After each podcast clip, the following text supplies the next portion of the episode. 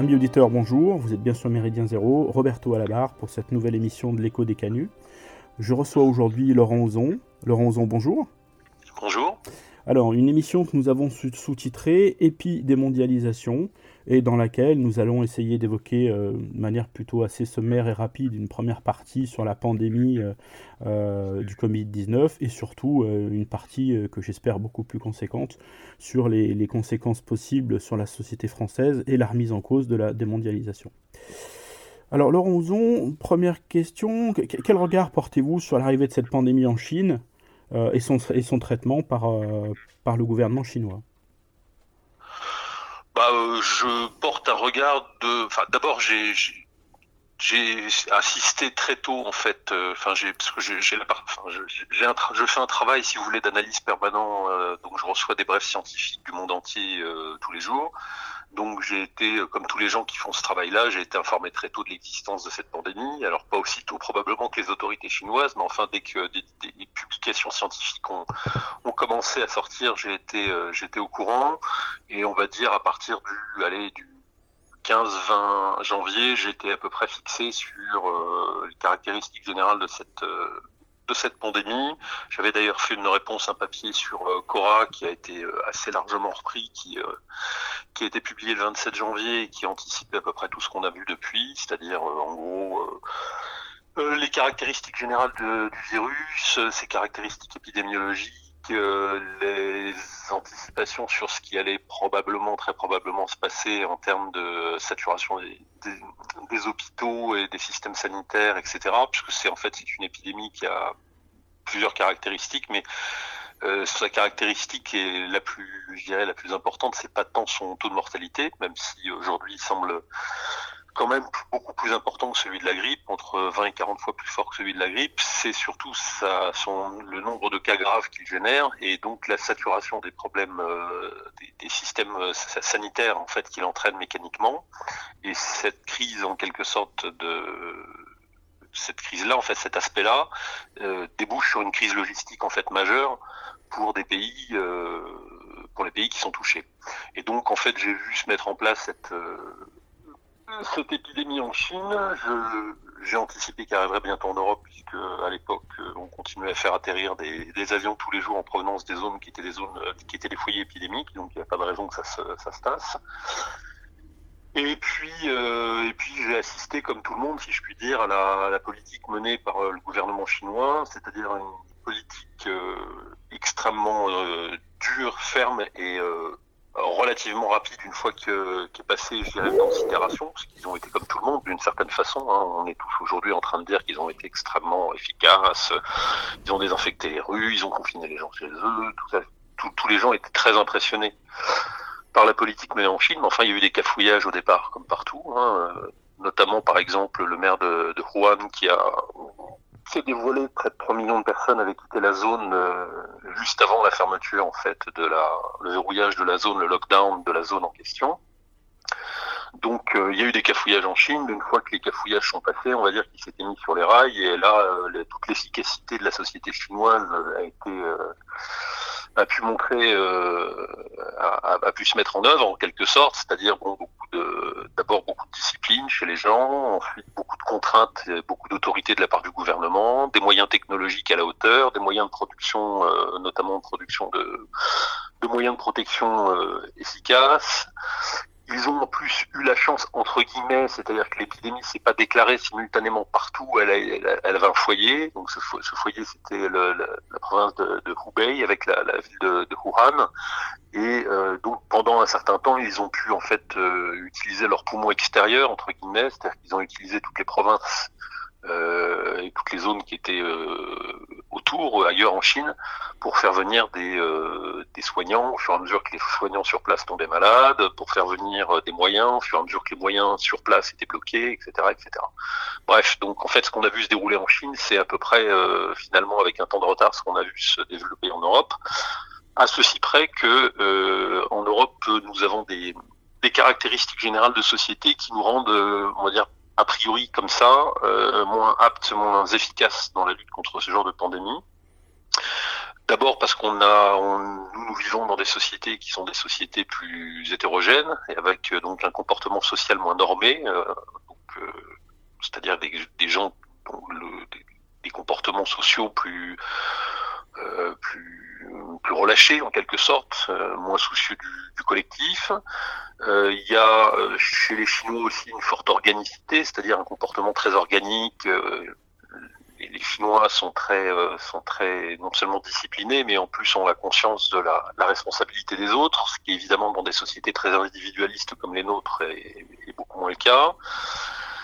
Ils ont aussi un pouvoir très centralisé et capable de prendre des décisions extrêmement brutales, ce qui évidemment n'est pas non plus euh, le cas de l'Europe, où euh, là les gouvernements sont plus, on va dire, euh, soumis, exposés en quelque sorte au feu de la critique des médias, des oppositions politiques, etc. Et donc avec la nécessité de composer en permanence avec des contraintes de type pression de l'opinion, etc. Puisque évidemment les contraintes électorales et politiques pèsent toujours in fine sur les décisions des politiques. Et donc pour toutes ces raisons-là et pour quelques autres, euh, bah, euh, ce qui s'est mis en place en Chine très tôt et ce qui a permis à la société chinoise de réagir extrêmement vigoureusement et, et, et avec une, une bonne efficacité malgré tout, euh, a, euh, a, beaucoup de mal à se mettre en place en Europe. Mais euh, donc pour répondre à votre question, comment j'ai vu se mettre les choses, comment, comment les choses se sont mises en place en fait en Chine bah, elles se sont mises en place euh, comme ici, sauf que derrière, bah, vous aviez en face une population très homogène, des Han, un gouvernement chinois très centralisé, euh, des moyens techniques très disponibles avec des capacités de production très fortes, un système industriel extrêmement mobilisé, et euh, derrière des comportements sociaux beaucoup plus euh, respectueux, beaucoup plus normés, beaucoup plus obéissants, disciplinés. Et évidemment, là, euh, on ne part pas tous à égalité face à une pandémie. C'est ce que, c'est en tout cas ce que cette euh, crise est en train de démontrer. Du coup, euh, le, le, le, gouvernement français euh, et, et, Buzyn, euh, dans, sa communication, quand elle quitte le, gouvernement, l'a dit, elle, a prévenu le gouvernement français. Et, comment, comment vous expliquez qu'ils aient, qu'ils aient minimisé ça et qu'ils appelaient ça une grippette Comment vous pouvez l'analyser au regard de la veille, que, la veille sanitaire que, que vous avez pu mettre en place? Alors bon, il y a plusieurs, il y a plusieurs sujets hein, dans votre question. Le premier sujet, c'est la responsabilité d'Agnès Buzyn. Euh, la deuxième, c'est euh, la réaction des pouvoirs publics euh, dans le temps. autant d'Agnès Buzyn, c'est-à-dire quand lorsqu'Agnès Buzyn était en charge et lorsque elle a été remplacée par Olivier Véran, qui, qui en quelque sorte est venu, est venu, est venu prendre ses fonctions pour permettre l'exfiltration en quelque sorte d'Agnès Buzyn sur sur ce projet foireux de, de, de, de municipal à Paris, en remplacement de Benjamin Griveaux. Donc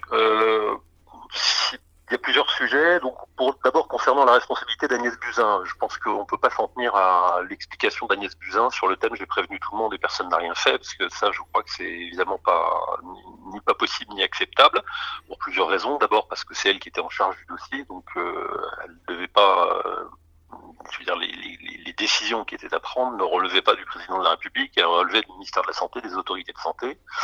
Et c'est elle qui était en mesure de non seulement de le faire, mais de sensibiliser et éventuellement même de, de pousser pour que euh, des décisions soient prises s'il était nécessaire de les prendre. Et comme elle semble aujourd'hui euh, assez, euh, assez, assez indignement euh, rejeter la faute sur l'exécutif, en tout cas celui qui est resté euh, en charge de, des responsabilités euh, après son départ. Euh, on devra aussi, à mon avis, certainement s'intéresser à son rôle à elle, c'est-à-dire au travail qu'elle a fait ou plutôt qu'elle n'a pas fait. Euh, D'autant plus qu'elle a aggravé son cas avec son entretien dans le monde, puisqu'elle a expliqué en clair qu'elle euh, avait euh, avait des informations inquiétantes très tôt, et donc si elle avait des informations inquiétantes très tôt et qu'elle n'a rien fait, en dehors d'envoyer un email a priori pour dire attention ça pourrait faire, ça pourrait faire mal, euh, ben c'est qu'elle n'a pas, assumé ses fonctions et donc elle a sciemment et pour des raisons probablement assez euh, diverses euh, mis, en, mis en danger la vie de dizaines de milliers de personnes. Donc euh, voilà pour, pour Agnès Buzyn. Euh, mais bon, je pense qu'il y aura des, des, judiciaires à tout ça et qu'on en saura probablement plus dans le futur. Maintenant, concernant l'exécutif et les décisions qui ont été prises, bon, il est toujours facile de parler derrière un micro et faire des commentaires de sa salle à manger en confinement pour dire il aurait fallu faire ci, il aurait fallu faire ça. Hein. Bon. je serais peut-être pas trop mal placé pour le faire, puisqu'effectivement j'avais fait un tableau assez précis de la situation euh, mois de, dès le mois de janvier. Néanmoins, je serais probablement moins critique ou en tout cas moins systématique dans la critique que la plupart des gens que j'entends euh, s'exprimer sur le sujet, des opposants politiques en particulier. Euh, pour une raison simple, c'est que euh, les stocks, enfin ce qu'on reproche en clair au gouvernement, il y a plusieurs choses qui sont reprochées au gouvernement. On lui reproche sa communication, on peut lui reprocher son manque d'anticipation, on peut lui reprocher son retard à l'allumage, et à chaque fois, ce sont des sujets différents. Donc je ne sais pas duquel vous voulez parler en premier, mais c'est en fait effectivement des, des sujets très différents. Euh, sur la partie communication, oui, euh, la communication de crise, c'est pas un sujet très, c'est pas objectivement pas très simple. Euh, D'abord parce que euh, il y a la communication que vous maîtrisez, puis il y a la communication que vous ne maîtrisez pas. Euh, communication que vous maîtrisez pas quand vous êtes un exécutif, bah, c'est celle de c'est celle des porte-paroles qui disent des conneries, euh, et des, conneries qui sont montées en épingle. Il suffit que je sais pas l'un ou l'autre dise quelque chose qui va un peu de travers, qui est pas très cohérent, pour que ça soit repris en boucle par tous les opposants et par des, des millions de personnes euh, confinées en colère, inquiets ou en opposition systématique, et que ça devienne euh, et que ça devienne euh, viral sur les réseaux sociaux. donc une, une communication parfaitement maîtrisée d'un exécutif euh, dans une société occidentale euh, très médiatisée, c'est pas une chose, c'est pas un exercice très simple. Il y a qu'à voir. Euh, oui. Non, je suis d'accord avec vous là-dessus. Euh, on l'a vu et vous l'avez même dit au début. Même la Chine, euh, confrontée à, cette situation compliquée, a eu un peu de temps, a, a, mis un peu de temps à réagir. Et ça, on peut le, on peut le leur concéder. Par contre, moi, ce, ce, sur quoi j'ai envie de vous interroger, c'est plutôt c'est sur les foyers de la pandémie en France. le cluster de Créteil, avec le rapatriement des, des ressortissants français en Chine, qui a priori a, a mal été géré et qui a été un premier foyer d'infection. Euh, le match de foot de Lyon, qui a priori euh, Lyon-Turin, euh, qui est la deuxième souche de l'épidémie, c'est celle qu'on retrouve du côté de Mulhouse.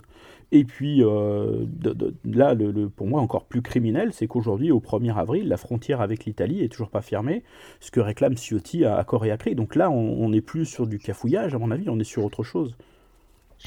Oui, alors sur autre chose, je sais pas. Enfin, on est en tout cas sur du retard à l'allumage, ça c'est clair. Euh, on est, c'est, quelque chose de comparable à ce que, euh, à cette histoire dont je vous ai parlé, c'est-à-dire celle du, du, maire de, de Wuhan, qui euh, laisse partir après avoir annoncé en fait le confinement, très probable dans les jours qui suivaient, qui laisse partir et qui laisse chuter plusieurs millions de personnes de la province de Wuhan, qui est un foyer épidémique majeur dans toute la Chine. Euh, bon, donc c'est comparable d'une certaine façon. Euh, c'est un retard à l'allumage, c'est-à-dire qu'il y a, je pense qu'au départ, quand euh, des informations ont commencé à arriver dans les oreilles de, des gens concernés, il y a eu un probablement de la minimisation, il n'y a aucun doute là-dessus.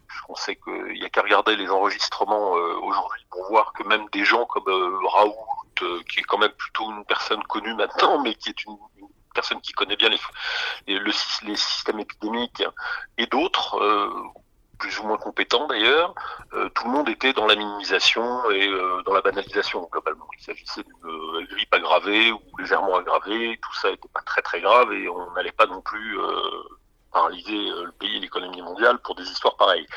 Donc, dans un premier temps, la perception qui en a été euh, qui a été celle des, gouvernements, je pense que c'est celle de la minimisation. Je crois qu'ils ne se sont pas du tout rendus compte que de l'importance de la grippe, de la, enfin de la, de la gravité, pardon, de la, de, l'épidémie, et que donc euh, ils ont eu un retard à l'allumage et qui se sont mis en branle très lentement avec des décisions dans le désordre, euh, pas toujours très cohérentes, etc.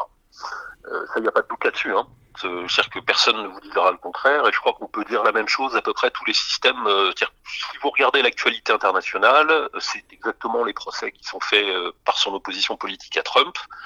Euh, c'est exactement la même chose qui est reprochée à Boris Johnson. C'est exact, il y a à peu près que Angela Merkel qui s'en tire, et encore, qui s'en tire correctement. On lui reproche quand même des trucs, mais globalement, elle est assez relativement épargnée par rapport à d'autres chefs d'État ailleurs et d'autres gouvernements ailleurs. Ce que ça démontre simplement, c'est que la plupart des pouvoirs politiques dans le monde ont été euh, globalement surpris. Et là, il y aurait peut-être effectivement une réflexion à avoir sur pourquoi ils ont été surpris. Alors, d'abord, ça montre, ça démontre une chose, c'est que dans des systèmes politiques assez différents, c'est-à-dire des démocraties parlementaires ou des systèmes autoritaires centralisés comme celui de la Chine ou d'autres, finalement, globalement, les élites politiques euh, ont eu des, retards à l'allumage, ont eu des problèmes d'analyse et d'évaluation du risque. Et ça ne, fait que démontrer, en tout cas c'est ce que probablement l'histoire en retiendra, un problème de compétence ou un problème d'accès à de l'information objective sourcée euh, et à un conseil scientifique, euh, je dirais, efficace de la part de gouvernants. En clair, ça pose le problème du tri, euh, du tri des élites, d'une certaine façon, dans la plupart des pays qui sont confrontés. C'est-à-dire, est-ce qu'on a des gens qui sont correctement formés pour euh, gérer des temps de crise? Est-ce qu'on a un personnel politique qui est capable d'envisager le tragique dans l'histoire? Est-ce qu'on a un personnel politique qui est capable de euh, déclencher des de déclencher des comment dire des réactions extrêmement dures si nécessaire, etc. On peut revenir aussi sur un point, c'est que, euh, comme vous l'avez sans doute vu, cette crise a quelque sorte réhabilité Roselyne Bachelot. Roselyne Bachelot qui a été taillée en pièces euh, à l'époque parce qu'elle avait pris des mesures euh, très qui ont été très décriées à l'époque, hein, stockage de, vaccins, stockage de masques, etc. Il y a eu de grosses dépenses qui avaient été faites. Et une des personnes qui critiquait à l'époque Roselyne Bachelot pour son manque de son pour ses dépenses exagérées, euh, ses accointances avec les lobbies, Big Pharma, etc., etc., parce qu'elle avait voulu prendre des, en quelque sorte, des mesures de, de prudence que, que les gens jugeaient exagérées a posteriori. Bah, c'était typiquement, c'était Marine Le Pen, par exemple, hein, qui lui avait reproché d'acheter trop de masques et qui lui avait reproché de, euh, qui lui avait reproché des dépenses excessives. Tout ça, évidemment, avec un procès d'intention derrière, qui était Roselyne Bachelot, a été euh, a servi la soupe au a servi la soupe au comment dire au, au lobby.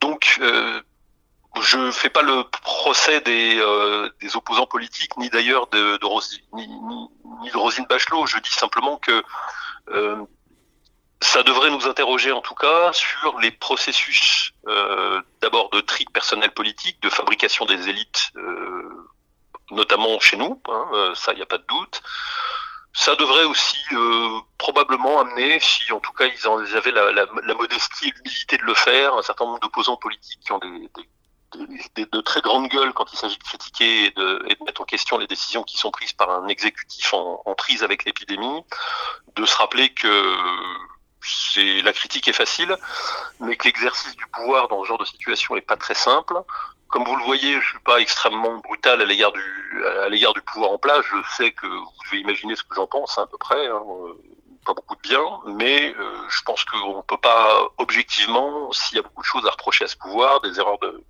des incohérences de communication, un retard à l'allumage et, et, pas mal d'autres choses. Je pense pas qu'on puisse aller au-delà, je dirais, euh, de ce genre de critique. Et, euh, et je pense qu'il faut garder un minimum de bonne foi. Je crois qu'on est tout simplement dans des sociétés qui se sont, euh, d'une façon générale, au-delà, je dirais, du gouvernement d'Emmanuel Macron.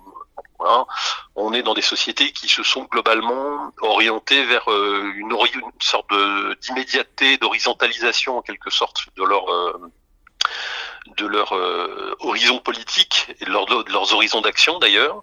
Et donc euh, on est incapable de penser, enfin on était incapable de penser le long terme, on était incapable de penser le tragique, on était incapable de penser la crise, on est incapable de penser en fait et d'anticiper des phénomènes systémiques. Euh, parce que euh, au niveau de la famille comme au niveau de l'État, euh, à tous les niveaux, on est toujours tout cas la plupart des gens sont toujours euh, happés par le quotidien, par des contraintes du quotidien, et que quand euh, quelque chose de lourd, de massif, de brutal et d'imprévisible vous tombe dessus, imprévisible d'ailleurs entre guillemets, euh, bah, vous avez toujours un temps de réaction qui est des, prises de décision qui sont pas forcément toujours optimales. On pourrait comparer la décision du gouvernement. Vous allez me dire que décidément je, je suis vraiment peu sévère avec lui. On pourrait comparer les, les, prises de décision des gouvernements, euh, les couacs du gouvernement à, au comportement de euh, centaines de milliers de familles dans les mégapoles qui sont partis se réfugier dans leur euh, dans leur baraque de dans leur maison en province, ou retrouver leur mère, leurs leur, leur parents, etc., à qui ils ont d'ailleurs transmis le virus, et qu'on sait qu'il quelques personnes, pas mal de personnes contaminées comme ça, euh, et qui ont contribué à diffuser euh, l'épidémie un peu partout sur le territoire. Euh, vous pouvez, en fait, vous pouvez rapprocher je dirais le manque euh, d'anticipation et les comportements absurdes euh, au niveau de la famille et les prises de décision qui sont faites par le père de famille et la mère de famille ou par le voilà, par la famille, euh, de décisions absurdes qui ont été prises par des responsables de sportifs, de responsables de, par des par, par des journalistes, par des gouvernants, par etc. etc. C'est-à-dire qu'en fait, tout le monde a pris une mauvaise décision et que le nombre de personnes qui étaient capables d'anticiper euh, ce genre de, de, situation et de l'anticiper de façon drastique, c'est-à-dire en étant capable d'avancer des solutions extrêmement brutales très tôt, euh, et a toujours été très Enfin, ce sont des gens qui sont en minorité partout, quoi. Enfin, je veux dire, euh, on est dans des sociétés où ce type de personnalité, où les gens capables d'anticiper le brutal, le lourd, le tragique, sont globalement des oiseaux de mauvaise augure ou euh, souffrent en général du syndrome de Cassandre. C'est-à-dire que en général, on évite euh, dans, l'atmosphère à la Murray dans laquelle nous vivons, de consommation, de joyeuseté et puis de dans cette atmosphère-là, ces profils psychologique-là, on va dire les gens euh, plutôt d'un naturel euh, vigilant, anxieux et et, capables d'anticiper ce genre de situation, sont en général des gens qui sont assez peu assez peu écoutés, mais ce qui est c'est pas totalement anormal. C'est valable, encore une fois, je vous le dis, c'est valable au niveau des gouvernements, comme au niveau des familles, au niveau des collectivités, des maires, etc. Je veux dire, typiquement le maintien du premier tour des élections municipales. Enfin, je peux vous le dire, euh, il y a la plupart des dirigeants, la plupart des dirigeants de l'opposition, même la quasi-totalité des dirigeants de l'opposition étaient favorables au maintien du premier tour des municipales. La totalité. Je vois pas une seule personne qui s'y soit opposée. Hmm. Pas une. Laurent. Donc euh, ça veut dire que non mais ce que je veux dire par là, c'est que euh, à l'époque, moi j'étais déjà trois semaines avant, j'avais anticipé le fait qu'il fallait qu'il ne fallait pas le faire, c'est-à-dire qu'il fallait annuler le premier tour des élections municipales. Je l'avais d'ailleurs suggéré à un certain nombre de personnes qui m'avaient téléphoné à l'époque etc. Mais c'est absolument pas ce qui a été fait. C'est-à-dire que la quasi-totalité du personnel politique, toute sphère politique confondue, euh, ne s'est pas élevée, voire a parfaitement suivi le mouvement pour le maintien du premier tour des élections municipales. Alors au-delà de cette histoire de stade de foot, bon ok, euh, mais le premier tour des élections municipales, c'était une connerie mais monumentale. Ce que, je, voulais dire, Laurent, c'est que, euh, en tout cas, le, gouvernement, il n'est pas seul quand même. Euh, il, a, une haute administration, il a, des gens qui sont quand même censés l'aider à, décider. Et, peut-être que là, on, peut pointer du doigt alors, ou, des difficultés de protocole pas adaptées, euh, c'est ce que certains ont l'air de dire en disant bon, euh, on n'était pas prêt à, cette évolution rapide. Et puis euh, surtout pointer l'idéologie qui accompagne, qui accompagne les prises de décision, parce que bah, forcément, hein, toute cette idéologie libérale de ne pas fermer les frontières, etc., on peut l'incriminer aussi. Oui, oui, l'idéologie d'une façon générale, quel que soit le, le, la façon dont elle fonctionne et, le type d'idéologie. L'idéologie, quand il faut prendre des décisions rationnelles, c'est de toute façon un handicap, c'est un biais, c'est évident. Euh, D'une façon générale, le pragmatisme est la meilleure, euh, dans ce genre de situation, le pragmatisme est la meilleure, la meilleure approche possible. Est-ce qu'on a eu affaire à des gens trop idéologues? Et qui ont en quelque sorte retardé la prise de décision par, euh, je dirais, euh, comme vous le sous-entendez, sans frontières, une sorte d'idéologie, sous la pression d'une idéologie, euh, conditionnement d'une idéologie internationaliste, sans frontiériste, libérale, mondialisatrice. Oui, c'est possible on peut aussi se poser la question de savoir quelle idéologie, pour revenir sur le sujet, quelle idéologie a empêché euh, des opposants politiques qui sont censés former une alternative à ce type de personnel politique, euh, sont restés favorables au maintien du premier tour des élections municipales. Donc, ce que je veux dire par là, c'est que oui, euh, l'idéologie, d'une façon générale, pour tout le monde, c'est un frein à l'analyse rationnelle et pragmatique des situations. et effectivement, de ce côté-là, tout ce qu'on peut dire, c'est qu'on a un on a un vrai problème, c'est-à-dire qu'on a non seulement, bon, il y a eu des, cafouillages et des erreurs de fait, comme je vous l'ai expliqué, c'est pas une spécialité française, hein, puisque c'est à peu près le cas, c'est à peu près le cas partout, y compris d'ailleurs en Chine, hein, qu'on vante beaucoup pour son efficacité, etc. Donc oui, il y a effectivement des cafouillages qui ont été faits. Est-ce que l'idéologie a bloqué ou empêché les prises de décision rationnelles? Je crois que oui, et ça paraît évident, d'ailleurs en Chine aussi. Euh, il y a eu beaucoup d'articles dans la presse de Hong Kong et plus tard dans la presse américaine et la presse occidentale pour expliquer que euh, la loi du silence des administrations du Parti communiste chinois qui euh, ont empêché ou voulu faire taire des lanceurs d'alerte qui auraient pu éventuellement déclencher, etc., etc. Donc, il y a aussi une remise en question des, je dirais des, de, l'absence de, rationalité, l'absence de pragmatisme du système politique chinois, euh, comme d'ailleurs la même chose, euh, c'est à peu près les mêmes critiques qui sont faites à Donald Trump aujourd'hui. Je veux dire, on lui reproche d'avoir euh, d'abord totalement négligé l'épidémie au départ, d'avoir envoyé des signaux d'absence de gravité très lourds à sa, à sa population, puis euh, ensuite d'avoir mis en avant des protocoles de, de, traitement qui sont loin de faire l'unanimité dans le personnel soignant, puis etc. etc. etc. Donc en fait, euh, tout ce qu'on peut dire, c'est que euh, d'une façon générale, on vit dans un monde globalement, j'entends, parce qu'il y a évidemment des contre, quelques contre-exemples, où des décisions marquées par l'absence d'anticipation, le, le manque de rationalité, le manque de pragmatisme ont abouti à des retards à l'allumage qui se payent cher. Bon, voilà. ça, c'est sûr. C'est clair. Et, dans, dans, dans, la partie idéologique, euh, j'aimerais comparer quand même euh, la, la, France et l'Allemagne sur, euh, sur un aspect d'État stratège, d'État souverain, d'État protecteur. en France, on a fermé 100 000 lits, dont 20 000 médicalisés en, en 20 ans. en, ah. Allemagne, en Allemagne, avec une population qui est moins importante que la nôtre, ils sont pas loin de 20 000 lits euh, équipés de, respirateurs, alors qu'en France, au début de la crise, on n'en est qu'à 5000. Donc là, il y a l'idéologie, euh, elle, reprend, euh, enfin, elle a fait du mal, encore une fois. Euh, d'abord, la population allemande est plus nombreuse que la population française. Hein. Ça, c'est plutôt l'inverse. Donc, euh, il y a plus beaucoup plus d'habitants en Allemagne qu'en France. Ça, c'est le premier point. Le deuxième point, c'est euh, la structure de la société allemande est un peu effectivement différente de celle de la société française ou de celle de la société italienne. L'Allemagne a conservé des fortes capacités de production industrielle. Enfin, elle s'est en partie désindustrialisée aussi, mais elle a maintenu quand même un potentiel de production industrielle qui la rend évidemment beaucoup plus susceptible aussi euh, de faire face à des besoins de production imprévus euh, et sur son propre sol. Euh, elle l'a notamment pour tout ce qui est respirateur, test, recherche, etc., etc. Donc oui, effectivement, ce que ce qu'on peut dire, c'est que ben, là on retrouve d'une façon générale le pragmatisme allemand aussi.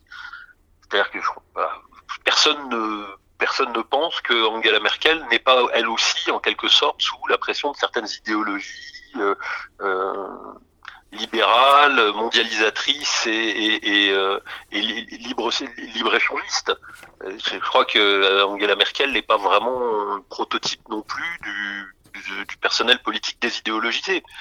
Néanmoins, en Allemagne, il y avait, il y a un certain nombre de caractéristiques qui leur ont permis de de faire face à cette épidémie avec plus d'efficacité qu'en France. Alors, on pourrait les passer en revue si vous voulez, mais pour ça, il faut être un peu objectif.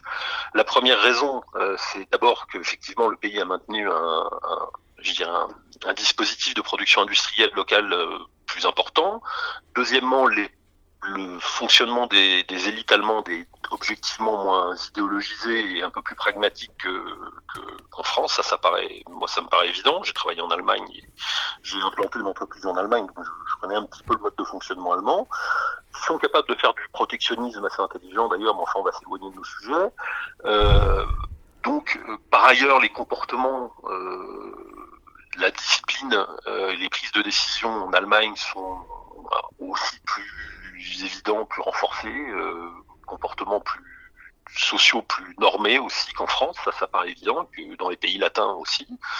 Il y a aussi d'autres facteurs qui peuvent jouer, euh, notamment les facteurs de distance, les facteurs de... Enfin, il y a beaucoup de paramètres qui sont susceptibles de, de jouer. Ce qu'on peut dire, c'est qu'une fois de plus, dans ce domaine comme dans beaucoup d'autres, l'Allemagne a été plus efficace. Sur, euh, vous, disiez le protectionnisme, euh, on s'éloigne du sujet pour l'instant, mais on y reviendra tout à l'heure parce que je pense que ce sera un, élément clé. Euh, mais, mais le, dans la, on entend souvent dire en Allemagne qu'il y, y, a le tribunal, alors je crois que c'est le tribunal de Karlsruhe qui, qui, qui, qui, décide de mettre en œuvre ou pas, ou de contester les décisions de l'Union européenne. Pour, pourquoi on n'a pas ça, nous, ce, ce, ce, ce garde-fou de souveraineté Pourquoi les Allemands ont réussi à conserver ça et nous pas? Oui, alors effectivement, on s'éloigne pas mal de notre sujet. Euh, on faudrait, qu'on parle là, à ce moment-là, je dirais de, la, de ce qu'est l'Union européenne, euh, du poids particulier, enfin des, projections de puissance indirectes euh, que l'Allemagne euh, que l'Allemagne réalise par le biais de l'Union européenne.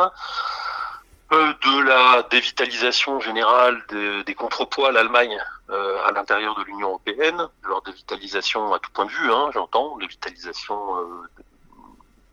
je dirais, biopolitique, de leur dévitalisation économique, de leur dévitalisation industrielle, etc. Bref, il y aurait beaucoup de il y aurait beaucoup de paramètres en fait à prendre en compte pour expliquer le, fait que l'Allemagne, je dirais, profite plus de du fonctionnement actuel de l'Union européenne euh, que, euh, d'autres que d'autres pays. Mais ça sera un long débat dans le domaine du, droit, de l'économie, euh, il y aurait beaucoup de questions abordées. Il faudrait faire une émission spécifique là-dessus. Ok, ok.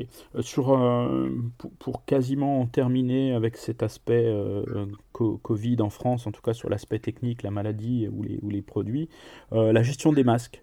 La, gestion des masques, j'ai vu que, que, vous proposiez. Alors bon, là c'est pareil, le, le gouvernement n'avait pas le choix, puisqu'on n'en avait pas, que de dire on ne peut pas en mettre, c'est pas utile. Oui, alors bon, si vous voulez, dans un premier temps, j'ai quand même pris le contre-pied de ce que vous disiez, c'est-à-dire que je veux pas alimenter, je, je, je veux responsable, je veux que, je, qu'on me comprenne bien, si vous voulez.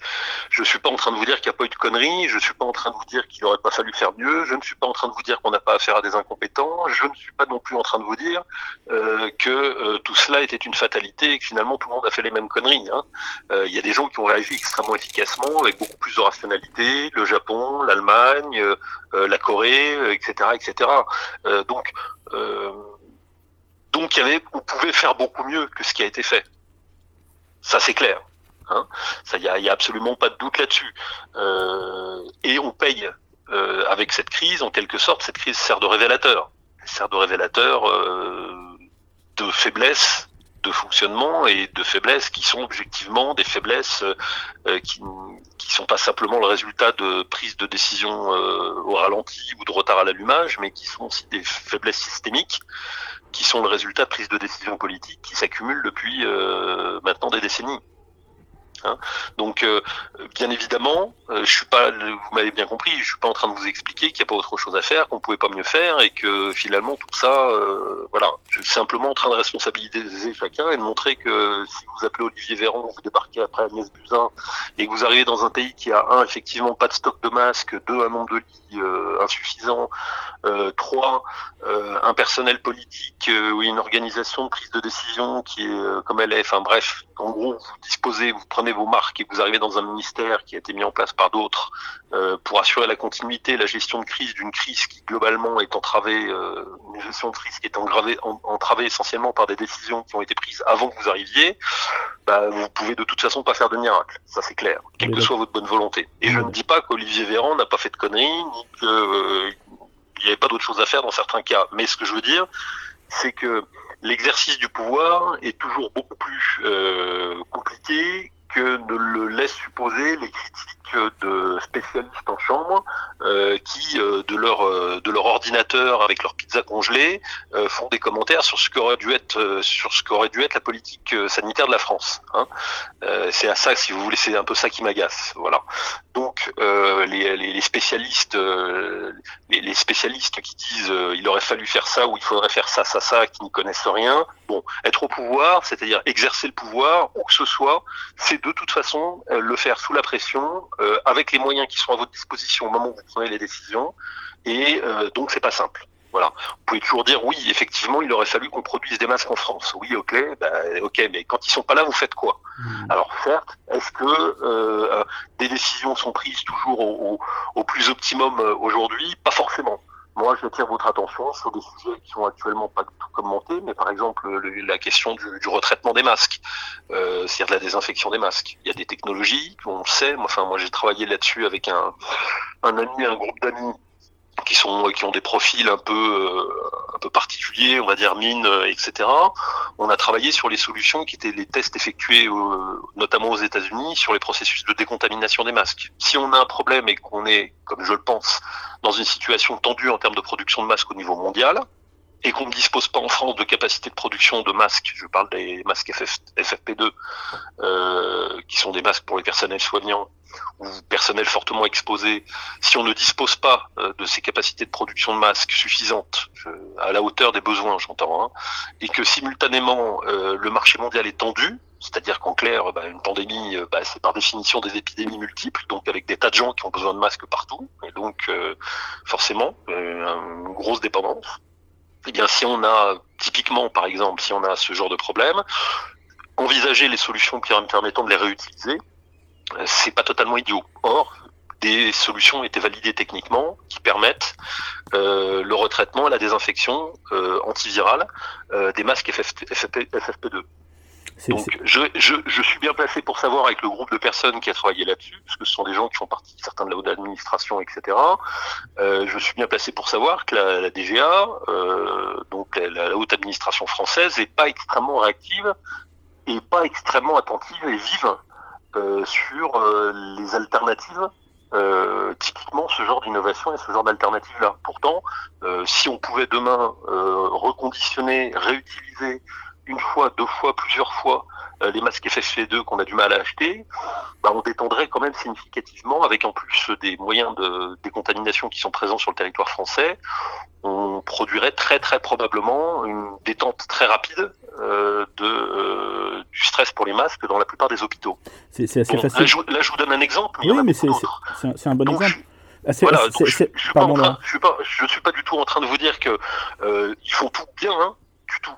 Euh, mais je suis bien placé, je, parce que par définition, les administrations, les personnels, euh, tout, tout, tout, ce processus-là en fait de production d'élite, que ce soit d'élite politique ou administrative, euh, c'est là on, on se commence à l'esquame, si vous voyez ce que je veux dire. Bah, on est, on Ça veut dire que en clair, euh, on voit, on ressorte dans ces situations-là toute l'inconséquence euh, et toute l'inefficacité des processus de tri de compétences euh, dans les hautes administrations, euh, dans euh, les, les, la sélection de personnel politique, etc. Et ça, c'est pas valable simplement pour les gens qui sont au pouvoir et à l'exécutif, c'est aussi valable dans les oppositions.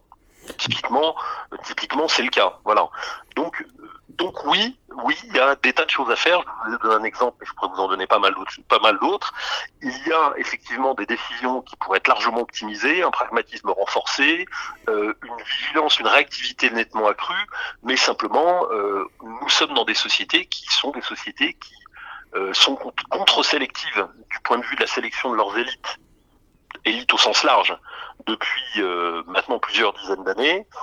Et donc, euh, comme toutes les sociétés qui ont accumulé des strates euh, de procès, enfin des, qui, ont mis en place des processus contre-sélectifs de sélection d'élite, bah, lorsque la crise survient, bah, c'est là qu'on voit en quelque sorte, c'est ce que je, pour ça que je parlais d'esquamation, on voit les peaux, mortes tomber, hein, les Agnès Buzyn euh, retourner dans leurs appartements, euh, euh, les, les voilà, on, voit la réalité des choses et on voit que les gens qui restent en place malgré tout et qui gardent le cap le font avec parfois des moyens humains et des moyens matériels qui sont extrêmement limités. Mmh.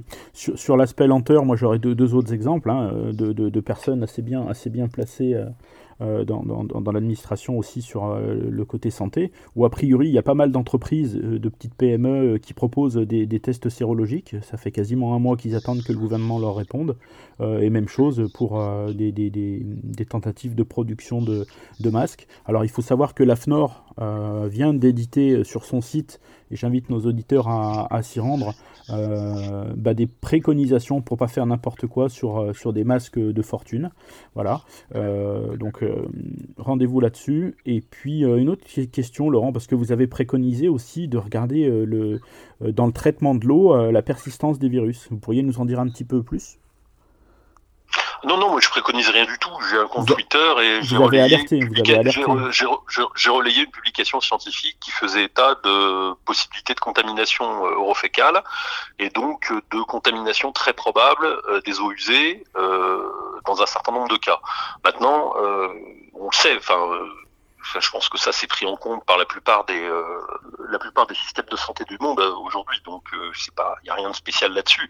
Il n'y a pas de psychose non plus à avoir. C'est pas parce que vous buvez de l'eau, qui est d'ailleurs par ailleurs très javelisée en France, que vous allez attraper le virus. C'est parce que du tout ce que je suis en train de dire. Simplement, pour moi, comme tous les jours, je, je, je fais ressortir ou je publie des articles qui sont intéressants. Aujourd'hui, la plus la façon la plus évidente, la plus certaine de choper le virus, c'est de l'attraper par quelqu'un qui euh, a projeté des gouttelettes euh, dans l'atmosphère que vous respirez euh, ou qui a contaminé des surfaces que vous avez touchées. Et, et, voilà. Et donc, si effectivement aujourd'hui la meilleure façon de d'attraper le virus, c'est d'être contaminé, c'est ça. Hein, c'est voilà. Donc euh, c'est les caractéristiques épidémiologiques en plus, si vous voulez, sont assez intéressantes de ce virus. Que on a une période de on a une période d'incubation qui est une période d'incubation très variable, hein, puisqu'on a une incubation qui peut aller de 3 à 14 jours. Hein, euh, donc euh, le temps moyen c'est 6-7 jours aujourd'hui.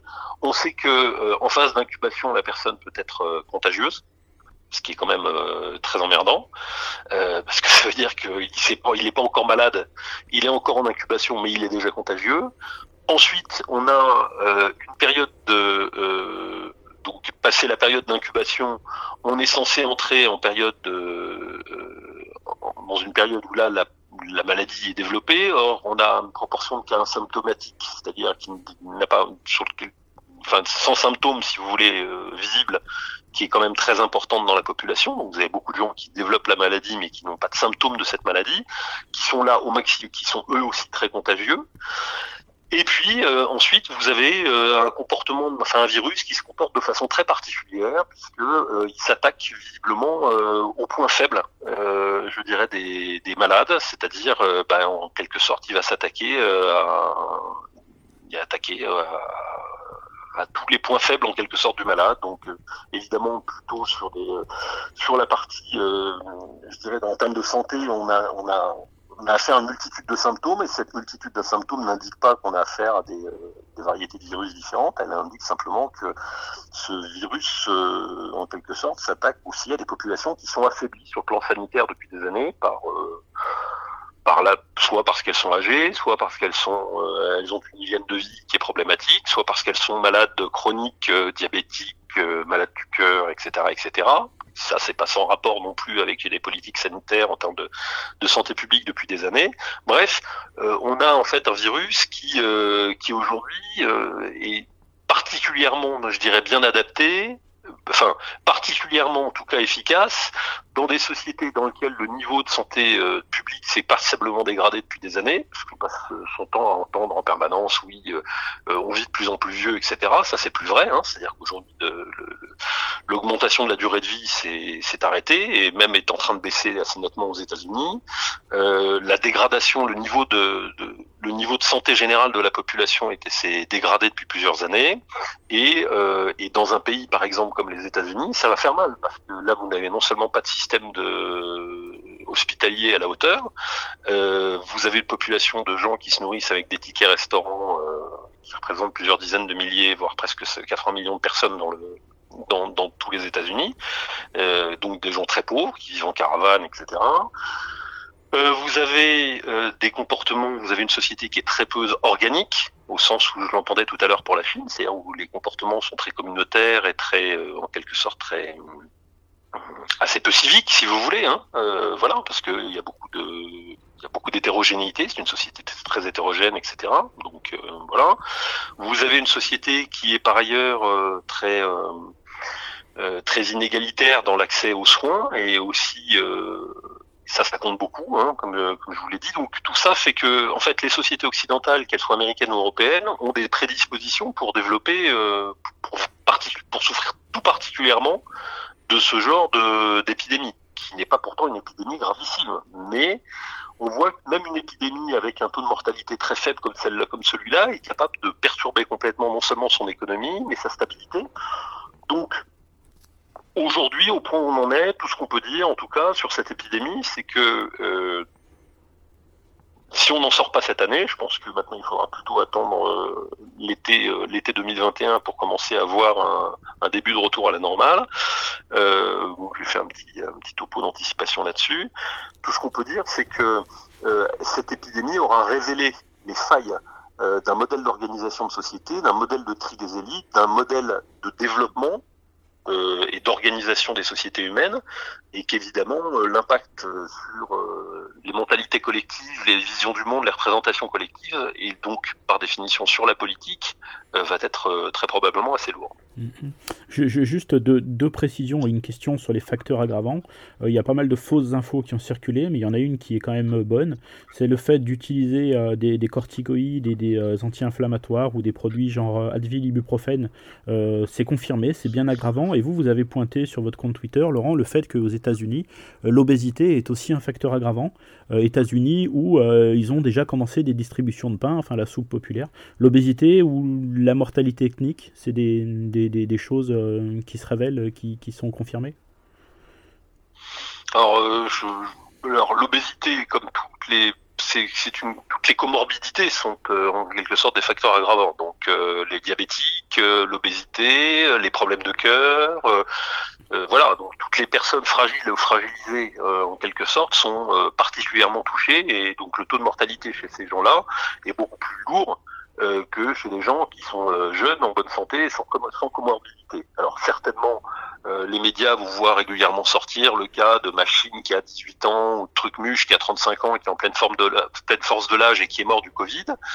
ça, ça paraît évident et on sait à quoi ça sert. Ça sert aussi à dire à tous les autres, bon écoutez, certes, vous n'êtes pas en comorbidité, mais faites gaffe quand même et donc ça peut vous toucher aussi et donc ça sert à maintenir la trouille et donc à entretenir une forme de par la peur, en quelque sorte, une forme de, de civisme, une forme de voilà, ça sert à maintenir en, en quelque sorte les à gérer le comportement, c'est bon, c'est du contrôle social. Hein.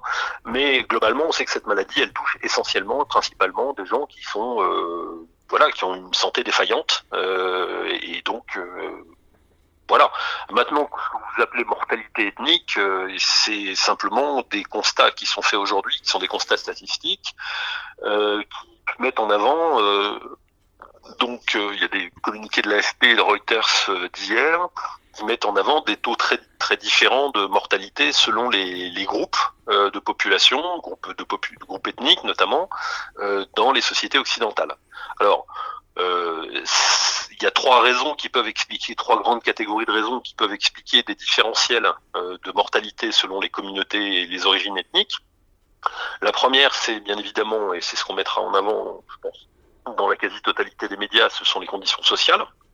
En clair, euh, euh, les catégories en question vivent en clair dans des euh, conditions sociales, ont un accès aux soins qui est moins bon, une couverture maladie, une couverture de sociale qui est moins bonne, qui est moins voilà. ils ont un mode de vie plus communautaire, plus familial, donc ils vivent plus nombreux en famille et en appartement. C'est aussi un facteur qui peut sans problème expliquer une forte, plus forte contagiosité.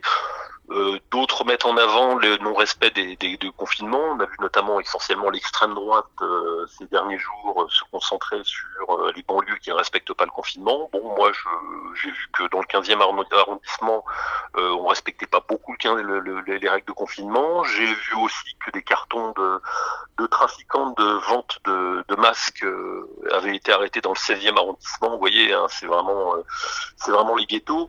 pour trafic de masques euh, et des pharmaciens euh, et des pharmaciens pareils. Donc, euh, je ne sais pas s'il y a vraiment un non-respect du confinement dans les banlieues. Ce que j'observe simplement, c'est qu'il y a un, confinement qui est mal géré et qui est assez peu respecté sur l'ensemble du territoire.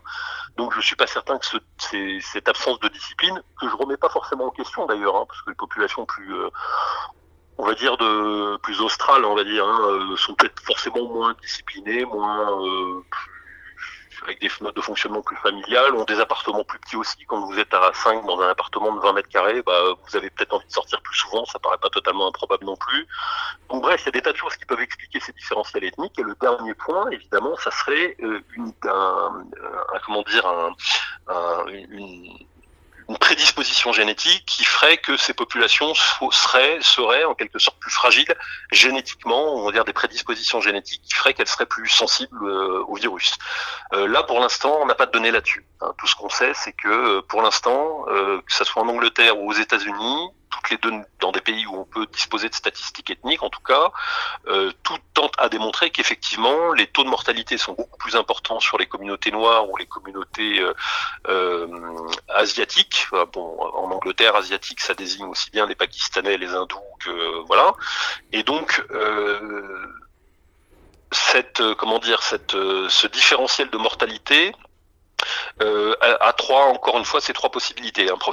Première cause, c'est la cause sociale. Deuxième, deuxième, deuxième cause, c'est la cause comportementale. Donc cause, cause sociale, bah, c'est euh, on est plus pauvre, on a moins accès aux soins, et puis on voilà. Cause comportementale, bah, on est plus nombreux. Enfin, cause sociale, on est aussi plus nombreux dans notre logement, et puis on vit plus en groupe, en famille, en communauté, etc. Deuxième cause, cause comportementale, on respecte un peu moins bien les règles de confinement. Ça peut s'expliquer, c'est une rétroaction positive avec le avec les surfaces dans lesquelles on vit et les conditions dans lesquelles on vit aussi, mais on respecte moins bien les règles de confinement, on a un comportement un peu plus asocial et un peu moins respectueux des lois d'une façon d'autorité, d'une façon générale. Deuxième, deuxième possibilité. Et troisième possibilité, prédisposition génétique. Là encore, on n'a pas d'infos à ce sujet-là, mais on, peut parfaitement imaginer que demain, effectivement, on puisse identifier des, euh, des, des, des, prédispositions génétiques.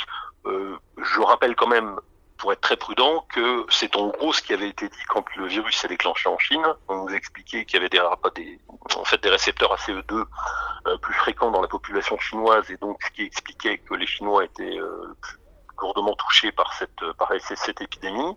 C'était à l'époque une façon très claire d'expliquer qu'on risquait rien en France, en Europe, parce que nous, euh, bon, voilà. Donc, tout ce qu'on peut dire aujourd'hui, c'est qu'effectivement, euh, tout le monde n'est pas touché dans les mêmes proportions. On a vu les statistiques pour la Seine-Saint-Denis, je crois qu'on a une surmortalité de 65%.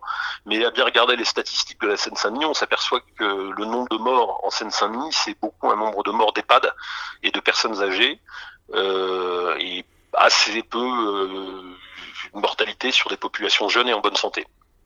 Donc, chacun, c'est comme à chaque fois là comme vous voyez, comme vous voyez, je suis en train de débunker un peu, donc je vais agacer probablement beaucoup de vos auditeurs, mais j'ai l'habitude. Euh, comme on le voit à chaque fois, à chaque fois qu'on est dans des situations de ce genre, chacun essaye de tirer sa, la couverture idéologique à lui. Euh, on n'est pas, tout le monde sait que je suis un, un opposant. Euh, euh, euh, farouche et décidé à l'immigration de masse et que j'ai beaucoup travaillé sur ce terrain, cette question-là. Donc je n'ai absolument pas changé d'avis sur ces questions depuis euh, ni depuis longtemps. Je, j'ai à peu près des convictions totalement constantes sur ce sujet-là, mais euh, je pense qu'il faut être aussi lucide. Euh, aujourd'hui, euh, les comment dire, chacun essaye en quelque sorte de digérer à sa sauce cette, je dirais cette cette crise pour alimenter en quelque sorte ces préjugés euh, idéologiques, qu'ils soient justifiés ou non. Hein. Mais euh, voilà. Moi, si j'ai fait le choix de vous inviter, Laurent, et je le dis clairement devant les auditeurs, c'est que justement j'en ai marre de, de cette mouvance identitaire qui, qui, ne vit que de ses certitudes et qui est incapable de, de se remettre en cause. Donc voilà, j'apprécie la pertinence et la franchise de vos avis et, je suis très content que vous nous les délivriez ici aujourd'hui. juste une dernière question avant la première pause musicale. Euh, vous avez dit euh, que globalement on allait y être jusqu'à l'été 2021. Donc euh, ça, appellera une deuxième question juste après la pause sur l'organicisme, en tout cas l'homogénéité des, populations, mais on en parle juste après la pause. juste là, une question, mutation du virus, a priori ça a été le cas pour la grippe espagnole en 2018, et trois vagues de, de confinement. est-ce que, est -ce que ça, ça peut avoir un lien euh, directement euh je vais vous faire un petit peu de prospectivisme balanois, mais du coup, euh, cette émission, je risque de me prendre cette émission dans, le, dans, les, dans les dents d'ici quelques semaines parce que je, je, me serais trompé probablement sur un point ou un autre, mais je vais quand même vous le faire rapidos, en tout cas pour les gens qui vont m'écouter euh, ces prochains jours. Euh, la probabilité, c'est qu'il y aura très probablement une, deuxième vague virale, très probablement, c'est-à-dire que le virus va essentiellement on va dire, tous les virus n'ont pas de forte saisonnalité. Je veux dire, par là, tous les virus ne sont pas affectés de la même façon par des critères de saisonnalité. Euh, donc, euh, ce qu'on ne sait pas, c'est là, on ne connaît pas la saisonnalité de ce virus-là. C'est-à-dire, on ne connaît pas l'effet qu'a euh, qu'ont les saisons sur sur la, la, contagiosité ou la dissémination de ce virus. Pour l'instant, on n'en sait rien. Il est, probable, parce que c'est un coronavirus, on sait, on sait que les coronavirus ont en gros une, d'abord un, une saisonnalité, donc ça veut dire qu'en gros atténuation pendant l'été et, augmentation à partir de l'automne, euh, jusqu'à la fin du printemps. Et on sait que les coronavirus, en tout cas ce type de coronavirus-là, ont une, structure en fait moléculaire, une structure une structure générale qui les rend assez peu euh, mutagène. C'est-à-dire qu'en clair, on a toujours ces phénomènes de dérive génétique qui sont assez classiques, mais euh, ce sont pas des virus qui ont un pouvoir de mutation extrêmement fort et rapide, euh, contrairement à la grippe par exemple. Donc on peut craindre une aggravation du, du, virus par mutation ou par dérive génétique et donc une modification des caractéristiques en quelque sorte de, de, de cette pandémie. Typiquement, bah, euh, je sais pas, euh, imaginer un virus qui soit plus létal ou un virus qui soit plus contagieux, euh, etc. On peut imaginer beaucoup de choses. On peut aussi imaginer que la deuxième, euh, une mutation du virus le déchargerait, comme ça a été le cas d'ailleurs euh, pour la H1N1, c'est-à-dire l'atténuerait et donc en quelque sorte ferait retomber l'épidémie. Donc on ne sait pas ce qu'une mutation du virus peut donner. Elle peut donner une aggravation, elle peut donner elle peut donner au contraire un abaissement important des risques et donc euh, la fin de l'épidémie. L'autre l'autre aspect, c'est l'option, c'est l'aspect saisonnalité. Il y aura forcément, il y a une petite saisonnalité. Pour l'instant, on ne la connaît pas exactement la mesure de la saisonnalité il y a certainement une petite saisonnalité. Donc il est probable que le virus s'atténue très probablement sous l'effet des mesures barrières, euh, des mesures de confinement qui ont été mises en place un peu partout dans le monde. Il y a 3,9 milliards de personnes confinées dans le monde. Euh, donc il est probable qu'il y ait une atténuation, en tout cas dans l'hémisphère nord, euh, ces prochaines semaines, à partir, on va dire, de juin. Que cette compte, mais qu'on ait une deuxième vague globalement dans l'hémisphère nord après l'hiver, euh, donc que le virus soit descendu pendant l'hiver austral au sud, euh, qu'on ait un retour de cette épidémie à partir de fin, octobre par deuxième vague. Et ça, c'est anticipé aujourd'hui par la plupart des la plupart des, des, infectiologues. Hein. Donc aujourd'hui, la plupart des spécialistes disent oui, il y aura très probablement une deuxième vague, euh, voire peut-être une troisième vague. On n'annonce pas un vaccin avant au bas mot, euh, au bas le printemps 2021. Ça, c'est pour les plus optimistes. Et il y en a quelques-uns qui expliquent qu'on ne pourra pas avoir de vaccin. Euh, que ça sera très compliqué d'avoir un vaccin et donc euh, certains n'anticipent même pas de date. Euh, l'Institut Pasteur a dit 20 mois. 20 mois, ça nous emmène, je dirais avant que le vaccin soit disponible pour l'ensemble de la population, ça nous emmène plutôt à l'été 2021, début de l'été 2021. Donc, ce que je veux dire par là, c'est que au moment où on parle, donc nous sommes aujourd'hui le, 8 mars, ah au moment où on parle, on ne peut pas dire encore si le virus va s'éteindre de lui-même. Euh, ce qu'on peut dire, c'est que euh, en toute probabilité, euh, il va repartir à la hausse à partir du début de l'automne, c'est-à-dire fin octobre, que l'on n'aura pas trouvé de vaccin d'ici là, et que ses caractéristiques générales, c'est-à-dire forte, enfin, grand nombre de cas graves, etc., etc., vont continuer à mettre à l'épreuve euh, la plupart des sociétés euh, dans le monde, avec en plus des effets qui sont des effets euh, de, de, de, bord, c'est-à-dire que il a commencé en Chine, il s'est poursuivi en Europe, puis après est arrivé aux États-Unis. Il est probable que dans les mois qui viennent, d'autres régions du monde soient touchées au moment où les pics euh, seront euh, descendants euh, en Europe et, en Chine. On voit aujourd'hui qu'il y a des cas de réinfection en Chine, typiquement, alors qu'ils avaient réussi à maîtriser. on voit que le Japon vient de prendre, vient de décider l'état d'urgence après un grand nombre de cas de réinfection, enfin un grand nombre très très bas par rapport au nôtre, hein, mais le Japon a surréagi très très vite avec un retour de, de contaminés très très récent. Donc, euh, on sait qu'une fois que les pics épidémiques seront passés, on n'aura pas de retour à la normale immédiatement.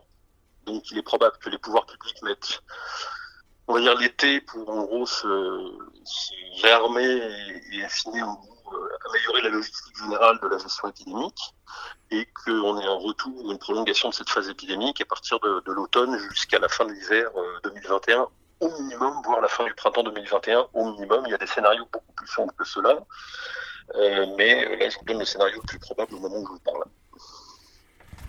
Ok, on va faire une première pause musicale, on se retrouve dans, dans quelques secondes.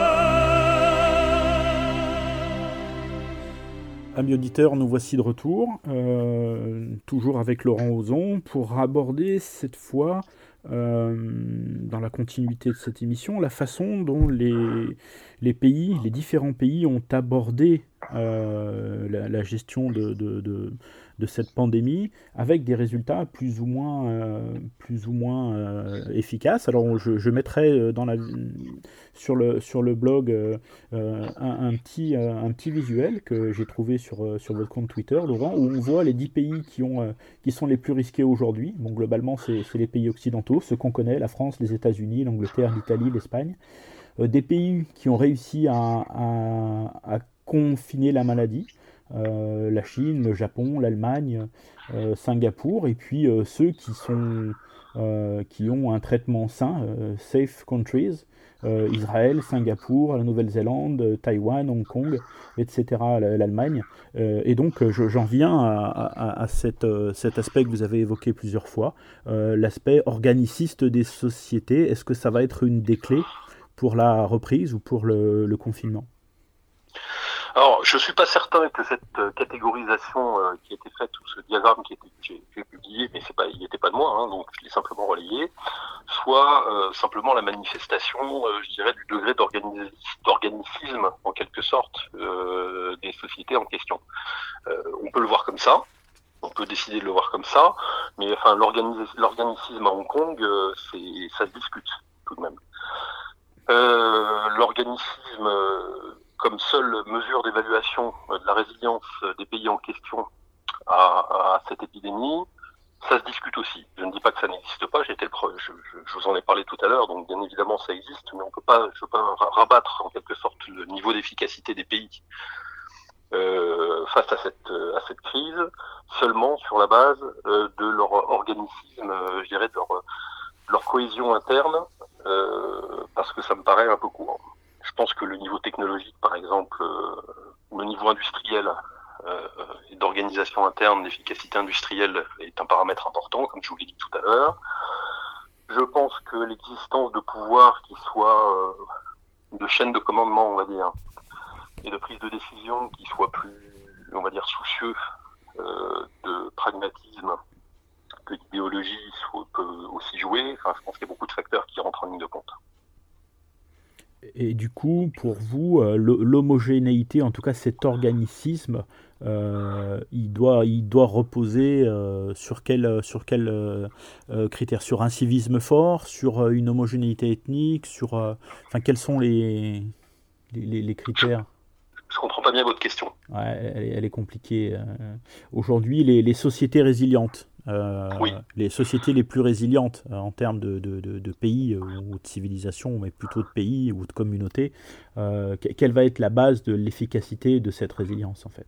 Bah, C'est ce que je vous ai expliqué à l'instant, c'est-à-dire que vous avez un mélange de, choses, j'ai expliqué ça tout à l'heure, et donc vous avez, vous avez la cohésion sociale interne, vous avez la, la, disponibilité d'un appareil sanitaire important rapporté à la quantité de population.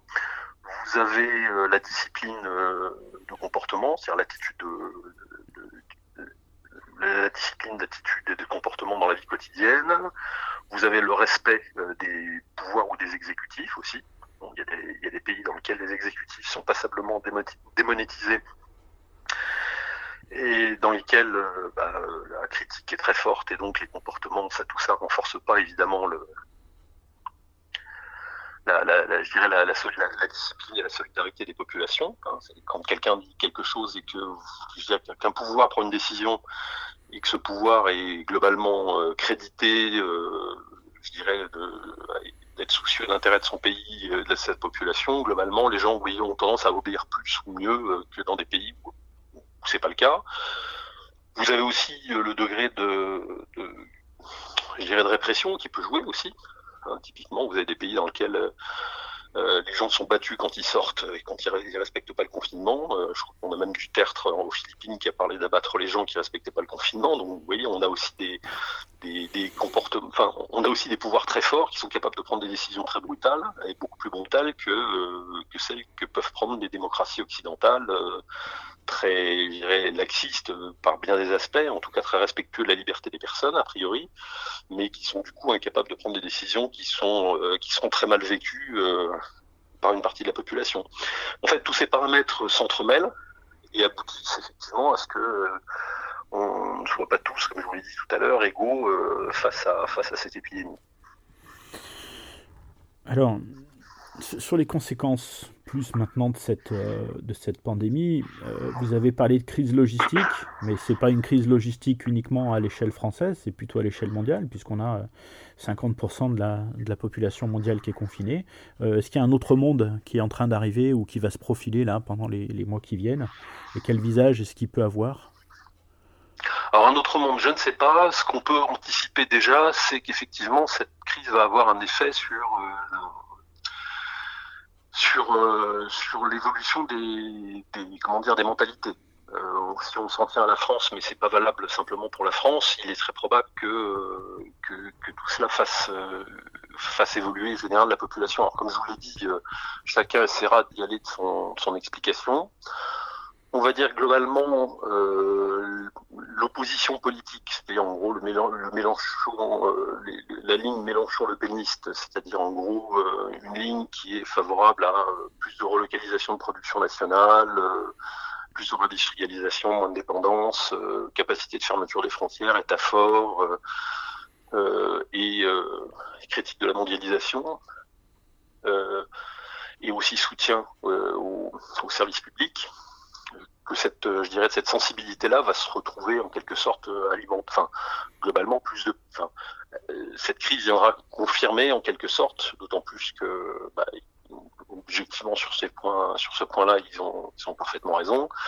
Euh, viendra confirmer à pas mal de monde que effectivement, euh, on a beau être dans une société ouverte avec des flux d'échanges importants dans le monde entier, euh, notre capacité à faire face à cette, euh, pour reprendre le titre de votre émission, épidémondialisation, notre capacité à faire face dans une société ouverte, euh, à, pratiquant la libre circulation des biens et des personnes à, une situation épidémique, voire pandémique, est quand même passablement, passablement affectée.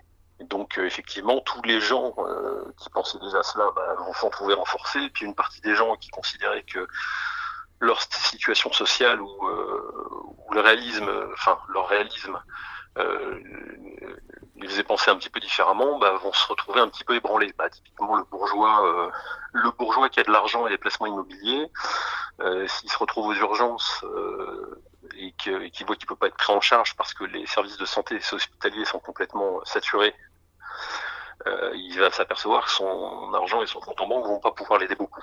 Donc euh, même pour ces gens-là, qui sont a priori plutôt des, des catégories sociales plutôt euh, portées à, je dirais, à, à soutenir la, la, la, mondialisation, ou en tout cas certains aspects de cette mondialisation, bah, je pense que ça va ébranler pas mal de conscience. Il y a beaucoup de gens qui vont se dire, bah oui, enfin on a quand même besoin de services, de services sociaux à la hauteur, on a quand même besoin d'avoir euh, un pouvoir capable de prendre de bonnes décisions, on a besoin quand même d'avoir des gens qui prennent en compte euh, les besoins de la population et, et, les besoins de protection de la population.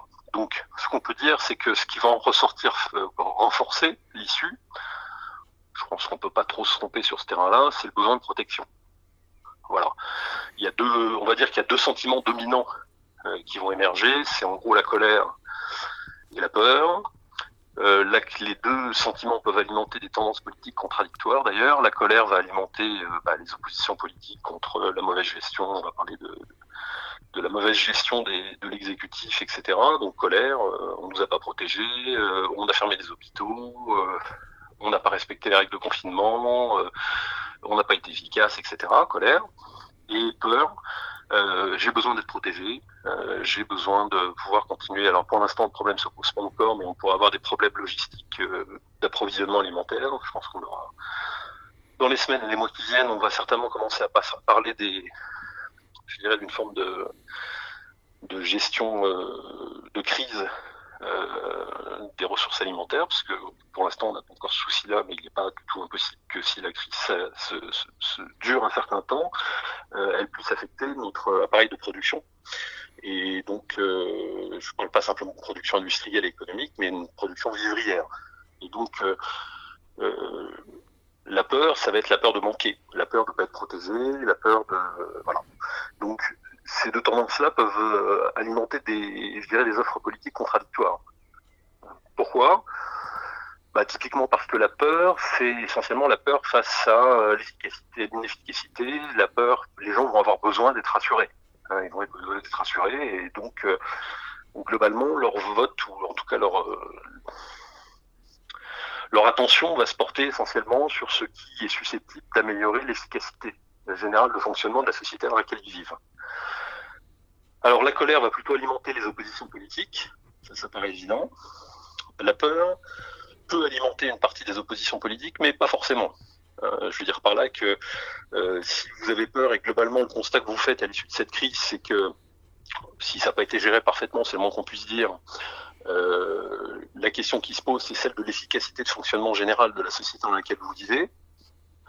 Euh, bah, vous allez vous poser la question de savoir quand vous allez voter, si vous votez des gens pour des gens qui, au-delà de leur analyse, de leur critique, etc., ont des capacités opérationnelles. Euh, des capacités opérationnelles, c'est-à-dire en clair la possibilité de prendre en charge des crises, de disposer d'un personnel politique compétent et capable d'affronter ce genre de situation avec efficacité. Et là, efficacité, ça veut dire apporter des solutions, hein, clairement.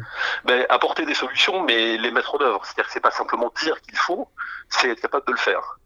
C'est-à-dire que euh, on sait que ce qui euh, bloque considérablement les, euh, les périphéries politiques, hein, quelles qu'elles soient, on va dire, qu'elles soient de gauche ou de droite, enfin de, de, droite radicale ou de gauche radicale, appelez ça comme vous voulez. On va gros, on va dire mélange le pénisme. Hein, c'est pour l'essentiel, c'est 80% de la périphérie politique et des écologistes d'ailleurs, mais bon bref, globalement mes écologistes sont à l'intérieur et à l'extérieur du cercle.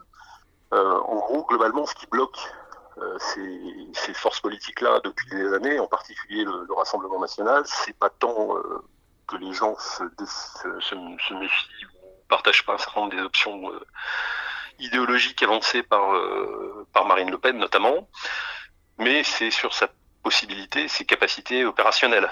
Donc là, on ne lui fait pas qu'on ne lui on, on, on, doute de sa capacité de pouvoir gérer les choses efficacement, de prendre en charge l'État et de pouvoir s'acquitter de cette tâche efficacement. Donc la question va toujours va rester ouverte, c'est-à-dire qu'à l'issue de cette crise, il y aura effectivement la colère qui va alimenter la périphérie politique, mais il y aura aussi un besoin assez logique d'être assuré sur euh, les capacités opérationnelles des équipes susceptibles d'assurer l'exécutif euh, demain. Et là, il n'est pas du tout sûr que les oppositions politiques en profitent. Pas du tout. Parce que les gens, ça c'est les réflexes légitimistes, les gens par définition, bah, ils préfèrent quand même porter leur euh, leur euh, comment dire leur, euh, leur vote ou leur leur implication politique sur des je dirais sur des des personnalités qui ont fait la preuve de leur capacité ou en tout cas dont, qui ont qui ont le crédit et dont on se dit qu'elles seraient capables de prendre en charge l'appareil d'État euh, plus que vers des partis politiques qui, euh, si elles ont raison peut-être parfois sur le fond, euh, ne semblent pas en situation d'apporter une alternative générale de fonctionnement au pays. Donc, ce que je veux dire par là, c'est que, à mon avis, euh, on aura plus, je, moi je le vois comme ça, mais je peux me tromper. Hein. Certains diront, bah ça va booster en fait les oppositions politiques. On va dire Mélenchon d'un côté qui va pouvoir surfer sur, euh, on vous l'avait bien dit, euh, il fallait pas fermer les hôpitaux. On vous avait bien dit, il fallait pas tuer le service public. On vous l'avait bien dit, euh, il fallait faciliter l'inclusion sociale. Regardez ce qui se passe en Seine-Saint-Denis. On vous l'avait bien dit, la désindustrialisation à l'Union européenne c'est foireux. Et puis côté Marine Le Pen, bah, on vous l'avait bien dit, il fallait fermer les frontières. On vous l'avait bien dit il fallait relocaliser la production industrielle et on vous l'avait bien dit, il fallait renforcer les services publics. Donc, bon, et restreindre l'immigration et la libre circulation des, des, personnes. Donc, globalement, cette thématique-là va se retrouver renforcée sur le plan idéologique, mais en même temps, le principal frein à, je dirais, à la montée ou à la traduction, euh, je dirais, électorale et politique de cette attente qui va se retrouver mécaniquement renforcée par cette crise et par forcément n'aboutira pas forcément à la montée euh, ou à la, oui, la montée en puissance de ces, de ces, de ces partis politiques là. C'est pas sûr du tout. Je veux dire pas pour la raison que je vous ai indiquée, c'est-à-dire que si demain euh, une alternative, une fausse alternative politique, diront certains, mais en tout cas une alternative politique avec des gens issus, euh, je dirais de la de l'appareil d'État, mais qui auraient fait leur mea culpa, euh, typiquement on a vu Bruno Le Maire expliquait qu'il fallait changer notre, notre façon de voir la politique industrielle de la France, qu'il fallait relocaliser, etc. Bon bref, on, s'attend de toute façon à ce que les gens en place, et le pouvoir en place, et je dirais le, système de production des élites en place, soient en partie euh, capables euh, de modifier son discours et d'être capable de faire des revirements à 180 degrés sur euh, pas mal de sujets. Donc est-ce que les gens à ce moment-là préféreront avoir Machin qui s'est certes planté, mais qui a quand même assuré la gestion de crise, ou euh, Marine Le Pen, Sébastien Chenu et, euh, Philippe Pardon pour assurer la gestion de la, gestion de l'État derrière. Euh, je pense qu'il n'y aura pas photo. Donc je m'attends plutôt en fait à ce que une alternative politique en fait biberonnée, je dirais quand même à l'intérieur des cénacles de la des partis politiques actuels mais capable de faire son mea culpa sur, euh, en gros, euh, la mondialisation, euh, l'industrialisation et les services publics, soit capable de récupérer le mécontentement général pour, pour, pour, pour le futur. Je vois ça plutôt comme ça. Sauf, bien sûr, là je pourrais me tromper complètement, est-ce que les oppositions politiques, typiquement Rassemblement National et la France Insoumise, face à la démonstration de leur capacité opérationnelle on peut, on peut être surpris. Euh, mais euh, à ce jour, je pense que ça restera malheureusement pour eux euh, le principal frein à leur, capacité de pouvoir engranger électoralement, politiquement, les résultats du basculement idéologique dans la population sur un certain nombre de sujets. Mmh, mmh, mmh. dans, cette recomposition ou nouvelle donne politique, on va le dire comme ça, les abstentionnistes qu'est-ce qui, est-ce qu'on sait un petit peu, euh, enfin, quelles sont les, valeurs qui peuvent porter ou qui pourraient les, inciter à se décider ou à se mobiliser? Est-ce que c'est parce que c'est quand même eux aujourd'hui qui peuvent faire basculer euh, Oui, euh, oui. Mais c'est typiquement c'est la colère. C'est-à-dire que là, c'est le phénomène que vous retrouvez dans toutes les révolutions dans l'histoire, c'est-à-dire 1917, enfin dans tous les pays où il y a eu des, basculements de pouvoir. Lorsque vous avez des stress sociaux qui se mettent en place, c'est-à-dire des phénomènes de contamination, euh, là on parle toujours de contamination, c'est toujours un phénomène viral, hein, la colère. Hein. Donc euh, lorsque vous avez des stress sociaux qui se mettent en place, ces stress sociaux produisent plusieurs euh, besoins, enfin induisent plusieurs plusieurs plusieurs points. Le premier de ces de ces faits, c'est qu'un stress social renforce la cohésion. A priori, c'est Rainer Mullmann qui parlait de la production des cultures par la guerre. C'était une image, mais en gros, il expliquait que ce sont les périodes de crise, de stress sociaux intenses, typiquement la guerre, mais pas des épidémies aussi, euh, peuvent déboucher sur euh, des basculements et aussi sur de la production de culture, c'est-à-dire la formation de communautés euh, politiques qui produisent des institutions dans l'histoire et qui, etc., etc. Donc on sait que les périodes de colère, les périodes de stress sociaux, d'une façon générale, quelles que soient les, leurs causes, sont enfin, favorise les basculements, euh, les changements, les ruptures, etc. Elle renforce aussi les réflexes grégaires moutonniers. Hein, comme je vous l'ai expliqué, c'est pas parce que euh, parce que vous avez peur que vous allez prendre des risques, au contraire. Hein. donc, euh, euh mais les abstentionnistes, ce sont des gens qui sont globalement, pour des raisons X, Y, Z, considèrent que le jeu électoral n'a plus beaucoup d'importance, que les pouvoirs sont ailleurs, ou qu'il est inutile de voter parce que de toute façon ils tomberont toujours sur les mêmes, ou que le personnel ou l'offre politique est inadapté. Bref, il y a des tas de raisons qui font que les gens ne vont plus voter. Et il est possible qu'une partie de, cette population se décide à, se mobiliser. Dans quel sens elle le fera C'est pas du tout, il n'est pas du tout évident de le savoir. Mais euh, ce que je vous ai indiqué reste valable pour les abstentionnistes comme pour les autres. De réflexes partiellement contradictoires, la peur et la colère, il faudra suivre ça plus après. Moi, je suis pas un spécialiste de politique euh, électorale, donc euh, je sais pas exactement comment ça va se mettre en place. Ce que je vous dis là est très, en toute modestie, euh, au doigt mouillé, hein, si je peux dire. Donc, c'est un peu comme ça que je vois l'évolution des choses. ça dépendra beaucoup des acteurs eux-mêmes. Mmh. C'est-à-dire que, encore une fois, qu'est-ce qu'elles quelles sont les réponses apportées par les acteurs politiques, les partis, les formations politiques, que ce soit dans la majorité entre guillemets, c'est-à-dire au cœur du dispositif de pouvoir pas forcément le gouvernement actuel, hein, mais au cœur du dispositif de production d'élite euh, occidentale, ou à l'extérieur, rien ne le dit. Est-ce que demain des actions en justice, euh, des, des, procès, des, des mises en cause X, Y, Z euh, accéléreront la décrédibilisation des médias, la décrédibilisation des élites, la décrédibilisation du personnel politique? C'est probable aussi. je vois plutôt, euh, je vois plutôt ça comme ça. Et je, encore une fois, je pense que euh, cette épidémie va agir comme une sorte de bombe à fragmentation sociale, ça, ça me paraît évident, qui va faire ressortir non seulement les, je dirais les incohérences, on va dire la non, euh, la, la, dirais, la non-résilience des sociétés dans lesquelles nous vivons. On va y venir. Des raisons, euh, des raisons, des raisons qu'on n'a pas encore évoquées, mais va faire aussi très probablement accélérer l'histoire, c'est-à-dire très probablement bouger un certain nombre de lignes. Et, mais je ne suis pas du tout sûr que euh, ça, ça, se traduise ou ça aboutisse mécaniquement à des basculements, euh, des basculements politiques. Mmh, mmh, mmh. pas trop de certitude.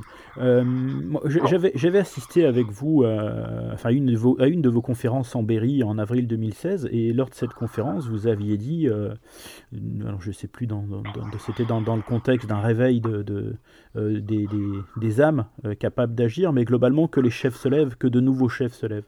Euh, quelles sont les vertus, quelles sont les vertus de, de, de, ces hommes capables de, changer le destin? Bah, c'est c'est un peu c'est très compliqué comme question. Bah, en fait, à, toutes les périodes, dans toutes les périodes de stress, euh, vous avez une accélération de l'histoire et donc une accélération du processus de renouvellement des élites. Bon, ça c'est un fait, c'est-à-dire que effectivement le processus de renouvellement des élites, bah, ça veut dire ce que ça veut dire. Ça veut dire que euh, des gens euh, sont mis sur la touche, d'autres apparaissent, euh, et plus les événements sont incertains, plus les stress sont importants et radicaux, et plus euh, la probabilité pour que des gens qui n'ont pas été triés par, on va dire, de production d'élite euh, dans le monde occidental notamment depuis des années euh, puisse en quelque sorte euh, changer les règles du jeu. Ça c'est possible. Donc effectivement, il y a je pense que c'est ce que vous aviez dû comprendre de ma conférence à l'époque, c'est que à toutes les époques, quand il y a du stress historique, il y a forcément des gens qui émergent et des gens qui, se, se, révèlent, en quelque sorte, euh, soit parce qu'ils ont l'intelligence d'apporter des solutions euh, aux, problèmes, soit parce qu'ils sont capables de canaliser euh, ou de détourner à leur profit les stress sociaux, les colères populaires, les mouvements de foule, etc. Bref, il y a beaucoup d'éléments qui sont susceptibles de de le produire. Je crois qu'à ce stade, ce qu'on peut dire, c'est que on n'est pas encore dans un stress énorme, on est dans un stress, mais un stress euh, qui est très relatif. Euh, on est passé par la grande peste, c'est pas les épidémies de peste noire euh, du Moyen Âge en Europe. c'est un stress social, on va dire, c'est un crash test qui va très probablement bouleverser ou accélérer un certain nombre de choses, mais on n'est quand même pas dans une situation très révolutionnaire pour des tas de raisons. Et donc je pense que si ce processus, en quelque sorte, si cette phase euh, aboutit en quelque, à, à, à, une accélération du processus de renouvellement des élites, à l'émergence de nouvelles têtes, rien ne nous dit que ces nouvelles têtes seront plus efficaces, plus sympathiques ou, euh, ou, ou, meilleures que les précédentes. Hein. Ou qu'elles arrivent à s'organiser, parce qu'on l'a vu avec les Gilets jaunes, euh, il n'est pas sorti grand-chose finalement. Oui, enfin les gilets jaunes, c'est une jacquerie. Euh, je vous rappelle un petit, élément symbolique quand même. Hein. Les moi, c'est un moment assez, intéressant et très important. Une des premières choses qu'ont fait les gilets jaunes, ça a été de s'emparer des ronds-points à l'entrée des villes. Je ne sais pas si vous vous souvenez, c'était les premières euh, manifestations. C'est d'ailleurs à ça que s'est attaqué le pouvoir en premier, c'est-à-dire qu'il ne s'est pas opposé aux manifestations en tant que telles. Les manifestations, l'opposition, le blocage des manifestations, le contrôle des manifestations est venu bien après ils ont bien analysé la situation, ils ont compris qu'en fait, fondamentalement, euh, c'était de ces lieux de vie qui étaient en train de se constituer, c'est-à-dire de ces espaces de vie qui étaient des espaces communautaires, des espaces conviviaux, euh, qui étaient en train de se mettre en place sur les ronds-points, euh, qui était le danger. Et je pense qu'ils se sont attaqués très vite à ça pour ces raisons-là. Euh, Qu'est-ce qu'ont fait les Gilets jaunes? Ils sont parés des ronds-points. En s'emparant des ronds-points, ils faisaient quoi? Si on réfléchit deux secondes euh, il se mettait en situation de contrôler ce qui entrait et ce qui sortait. voilà. Dans une société où il faut absolument que tout circule vite, euh, où euh, on puisse assurer la libre circulation des biens, des denrées, des idées, des personnes, etc., dans une société de la fluidification, de la liquéfaction en quelque sorte, les Gilets jaunes reprenaient le contrôle des axes de circulation et bloquaient symboliquement, n'ayant pas toujours conscience de, la portée, euh, je dirais, idéologico-politique de ce qu'ils faisaient, euh, bloquer la libre circulation des biens et des personnes. Ils décidaient en quelque sorte qui entrait, qui sortait, et pourquoi, et dans quelles conditions, etc. on pourrait discuter beaucoup de ce qui est devenu ce mouvement, comment il a été détourné, modifié, euh, quel, impact il a eu, etc. Moi, j'ai eu beaucoup de sympathie pour ce, pour ce mouvement. Mais euh, si je reviens sur cet élément-là, c'est parce que précisément, il préfigure tout à fait, à mon avis, la réponse euh, qui sera apportée par une partie de la population et le fait que ce sentiment de, de, comment dire, ce besoin de protection, ce besoin de contrôle, ce besoin d'avoir prise sur ce qui a pris sur nous, euh, ne fera que s'en trouver renforcé. Et chaque stress social conforte ça. Euh, les gilets jaunes, c'est ça. Les gilets jaunes, c'est nous voulons pouvoir décider chez nous de ce qui est bon pour nous, nous voulons avoir prise sur ce qui a prise sur nous, c'est euh, le sens du référendum d'initiative euh, populaire ou citoyenne, etc. Donc derrière ces mouvements et derrière aussi euh, très probablement les constats qui seront renforcés par, par cette épidémie, c'est tout le processus de mondialisation, c'est tout le processus d'interdépendance qui n'est qu'en fait une dépendance généralisée. Euh, c'est tout processus économique qui est remis en question et on ne voit pas toujours jusqu'où il peut l'être. Mais évidemment, moi qui travaille sur le localisme déjà depuis euh, pas mal de temps, pas mal d'années, euh, j'ai vu tout ça avec, avec plaisir. Et je vois aussi que derrière cette, cette épidémie est en train de se mettre en place globalement, se conforte cette idée euh, dans une majorité de la population qu'on ne peut plus continuer à subir et que donc euh, la nécessité de à nouveau avoir pris sur ce qui a pris sur nous, c'est-à-dire de ne pas se contenter d'être je dirais une zone de passage de marchandises ou de population euh, sur, un territoire aménagé pour, pour recevoir des touristes, n'est pas n'est pas un avenir viable, n'est pas un avenir n'est pas un avenir possible, n'est pas un avenir viable et que donc la question de la résilience va se poser à nouveau. Sur l'aspect euh, démocratique, euh, ou en tout cas euh, de demandes qui vont émerger des, des, populations, justement, est-ce que le, plus de démocratie va pouvoir émerger ou est-ce qu'on va aller vers plus de, de sécurité? Et est-ce que les deux sont forcément incompatibles? Plus de protection, un retour des besoins primaires? Bah, C'est deux, deux, alors c'est deux Là encore, ce sont deux attentes qui sont en partie qui peuvent éventuellement s'alimenter l'une l'autre, mais qui peuvent aussi se contredire. Besoin de sécurité, puis besoin de liberté. Euh, la liberté, derrière la question de la souveraineté, derrière la question de la résilience et de la souveraineté, se pose la question de l'autonomie, de la souveraineté. La souveraineté, euh, je parle souvent de souveraineté profonde, c'est-à-dire une souveraineté qui ne se limite pas en quelque sorte à celle de, aux capacités, aux marges de manœuvre de l'État sur sa population et vis-à-vis des autres États et des autres populations, mais une souveraineté qui puisse se penser de l'individu, de la famille euh, à l'État.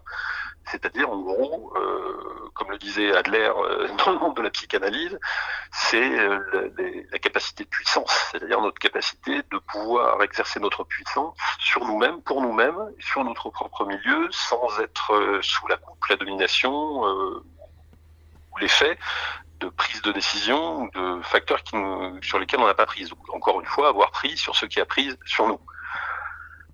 Donc ce besoin-là, euh, il, est, euh, il est fort, mais il est en partie contradictoire avec euh, certaines des solutions qui peuvent être proposées pour régler ce problème-là. Si ce qui domine, c'est le besoin de protection, euh, eh bien, ça alimentera mécaniquement un retour vers, euh, on va dire, l'État, c'est-à-dire besoin de protection de l'État, renforcement de l'État, renforcement des, des capacités de contrôle de l'État, politique sécuritaire d'une façon générale. Et là, euh, euh c'est le, on va dire, c'est l'alternative politique actuellement au, macronisme, pour faire simple, hein, euh, c'est-à-dire à, l'idéologie dominante dans le cœur du pouvoir. Euh, bon, c'est pas tellement ma, façon de voir les choses, et il n'est pas évident que ce type de solution ne débouche sur autre chose que sur euh, euh, une sorte de mouvement de balancier entre étatisme, libéralisme, étatisme et libéralisme, sachant que l'étatisme, c'est aussi, euh, c'est aussi le choix qu'ont fait un certain nombre de pays qui fliquent littéralement leur population. Je ne sais pas si vous avez vu ces images à Rouen il y a quelques, quelques semaines où on voyait des gens parqués dans leurs immeubles. On a la même chose maintenant dans le cœur de Paris, mais euh, des gens parqués dans leurs immeubles et en train de hurler euh, aux fenêtres. de crier leur rage, leurs espoirs, leur, soutien, etc. On avait vraiment l'impression d'être dans un zoo. Enfin, je veux dire, c'est valable aussi pour les pour, nous. Je veux dire, on a l'impression que que c'est effrayant comme image. Et cette, cette image-là, pour moi, c'est une perte de dignité, si vous voulez, de la personne. C'est une, c'est une réduction. Enfin, c'est la consécration de la cheptélisation, hein, de la mise en troupeau, en quelque sorte, des populations par euh, l'appareil d'État et par le marché euh, depuis, euh, depuis des, des, des décennies. C'est l'aboutissement de tout ça.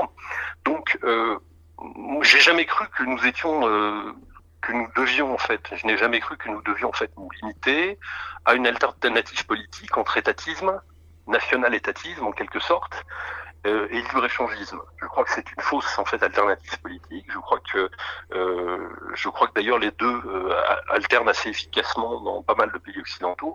Je regarde aux États-Unis, vous avez vous avez l'alternance des deux, on va dire des deux sensibilités avec ce qui va derrière libéralisme politique, mais libéralisme social aussi, etc. En Angleterre, Theresa May, qui était donnée comme une Boris Johnson, maintenant plus récemment, on peut encore lui, lui reprocher ce qu'il a fait, parce qu'il n'a pas fait grand-chose pour l'instant, il vient d'arriver, enfin il a simplement tenu la parole euh, euh, et mis en œuvre un, référendum qui a été voté majoritairement par la population, quoi qu'on en pense. Donc, euh, mais si on regarde Theresa May, qui était donnée comme un modèle politique par notamment Marine Le Pen il y a il y a encore euh, un an. Euh, bilan de, Theresa May, c'est euh, le renforcement des lois sécuritaires, c'est la surveillance, c'est la mise en place d'une législation qui est la plus liberticide au monde en matière de droits des personnes et de surveillance généralisée. C'est une migration augmentée de près de 600 000 personnes par 580 000 personnes par an. Enfin, c'est un bilan qui est absolument désastreux. Alors oui, on a eu un renforcement de l'appareil d'État, des capacités de contrôle de l'État sur sa population, mais pourquoi faire? Pourquoi faire Donc cette offre euh, de, je dirais, de ce besoin de protection, euh, il va euh, évidemment a priori être détourné vers l'étatisme par les oppositions politiques actuellement sur le marché, si je puis dire, hein, sur le marché électoral.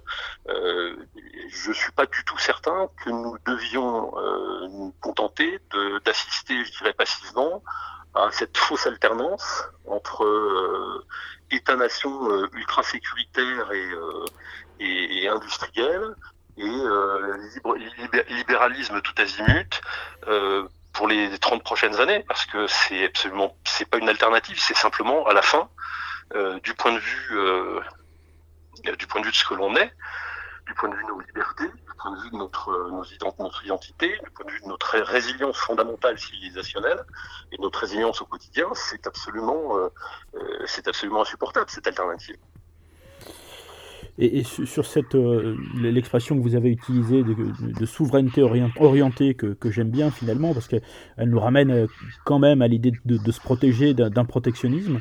Pour vous, elle doit s'incarner au niveau français ou au niveau européen? Ou les deux successivement? La question protectionnisme versus localisme est une question intéressante. En gros, si vous voulez, le protectionnisme, c'est l'idée qu'on s'intéresse en fait à la à la, membrane de la cellule, c'est-à-dire on, on met en place en fait un système à l'extérieur du corps qui va permettre d'assurer la liberté des échanges à l'intérieur. En gros, c'est libéralisme à l'intérieur et protectionnisme à l'extérieur. pour faire simple. En gros, ça c'est la doctrine, c'est la doctrine de la droite nationale depuis euh, depuis 40 ans. Bon avec des variantes. Marine Le Pen a renforcé l'aspect étatique, euh, etc. Mais globalement, c'est à peu près la même chose. Le, localisme, c'est l'idée qu'on va filtrer entre ce qui est national et ce qui n'est pas national. Simplement, le localisme, c'est autre chose. Euh, quand vous êtes à Strasbourg, vous êtes quand même beaucoup plus proche euh, de Karlsruhe, qui est de l'autre côté de la frontière en Allemagne, que vous l'êtes de Brest ou de Nice. Et je dis ça parce que le localisme, par définition, c'est la mise en place euh, dans l'organisation sociale, politique et, surtout dans la production, la satisfaction des, des besoins, des trois premiers besoins de la pyramide de Maslow, hein, se soigner, se protéger et euh, s'alimenter, c'est la mise en place de mesures qui assurent aux populations où elles sont leur capacité de satisfaire à leurs propres besoins. En gros, et pour faire très simple, on va pas faire une émission sur le, localisme. J'ai fait une, il doit y avoir une vidéo en ligne, euh, un entretien que je donnais au cercle Léo Lagrange il y a, il y a quelques temps sur ce, sur ce sujet. Mais en gros, c'est ça. Donc, le localisme n'est pas le nationalisme économique. Ce sont deux choses de logique totalement différentes. Voilà. Le, si, on, appelle localisme le fait de nationaliser l'appareil industriel ou de faire du contrôle aux frontières, je ne dis pas qu'il ne faut pas le faire, parce que ça peut faire partie de la batterie de décisions à prendre, mais on confond les choses. C'est l'un n'est pas l'autre. Le localisme, ça n'est pas le nationalisme économique. Comme d'ailleurs la remigration, pas, ça ne veut pas dire foutons-les tous dehors. Voilà. Donc euh, je sais qu'il y a une partie des gens qui ont des capacités euh, intellectuelles limitées et qui ont besoin de slogans, mais il ne s'agit pas de ça. Donc euh, ça veut dire que le localisme, c'est cette idée simple que la souveraineté n'est pas une question, n'est pas simplement une affaire nationale, une affaire d'État, mais c'est quelque chose qui est bon et qui doit être recherché à tous les niveaux de la société. Voilà. Ça doit être, c'est une question qui se pose, c'est la question de la liberté en politique, hein, la, souveraineté. Et un souverainisme profond, c'est un souverainisme qui n'envisage pas la question de la souveraineté, de la résilience et de l'autonomie simplement du point de vue de l'État et du point de vue de la nation, mais qui l'envisage euh, et, de la, et ce que ça implique en termes de, liberté de mouvement, liberté de circulation, liberté de commerce, etc. Mais qui met en place, en fait, c'est une politique qui vise en quelque sorte à favoriser la résilience locale et la possibilité pour les populations de satisfaire la part la plus large possible de leurs besoins fondamentaux par eux-mêmes. La part la plus large possible de leurs besoins fondamentaux par eux-mêmes. Donc, c'est les trois premiers étages de la pyramide des besoins de Maslow, c'est-à-dire se soigner, se protéger, se nourrir. Voilà. Donc, tout État réellement souverainiste, toute politique réellement souverainiste devrait avoir, et cette épidémie nous le, nous le rappelle plus, que jamais, devrait avoir euh, pour souci, en quelque sorte, euh, de permettre à, euh, ce type de, politique d'être mise en œuvre, parce que là, on a une crise qui est une crise sanitaire, mais on peut avoir une crise monétaire demain matin, qui aboutirait aussi à des gros problèmes. Euh, il faut, dans tous les domaines, il n'y aura pas de politique souverainiste au niveau de l'État ou au niveau national, voire même au niveau européen. Il n'y en aura pas si les États en question sont à la merci de, je dirais de, de faiblesses structurelles qui font que les populations sont. Aujourd'hui, on n'a pas d'autonomie, par exemple, en termes de production de médicaments. Alors, je veux bien qu'on parle de, de l'euro, de l'euro, de l'euro, de l'euro. Ça fait des années que les souverainistes nous bassinent avec l'euro et l'Union européenne depuis euh, depuis des, depuis des années sur le thème on n'a pas de souveraineté parce qu'on n'a pas notre monnaie. Euh, oui, enfin, on n'a pas de souveraineté parce qu'on importe du fromage pour nourrir notre bétail, on n'a pas de souveraineté parce qu'on produit plus nos médicaments, on n'a pas de souveraineté, etc., etc. Donc ces critères-là, c'est-à-dire cette capacité pour un pays, pour des communautés, de pouvoir satisfaire leurs besoins par elles-mêmes où elles sont, c'est quelque chose de fondamental.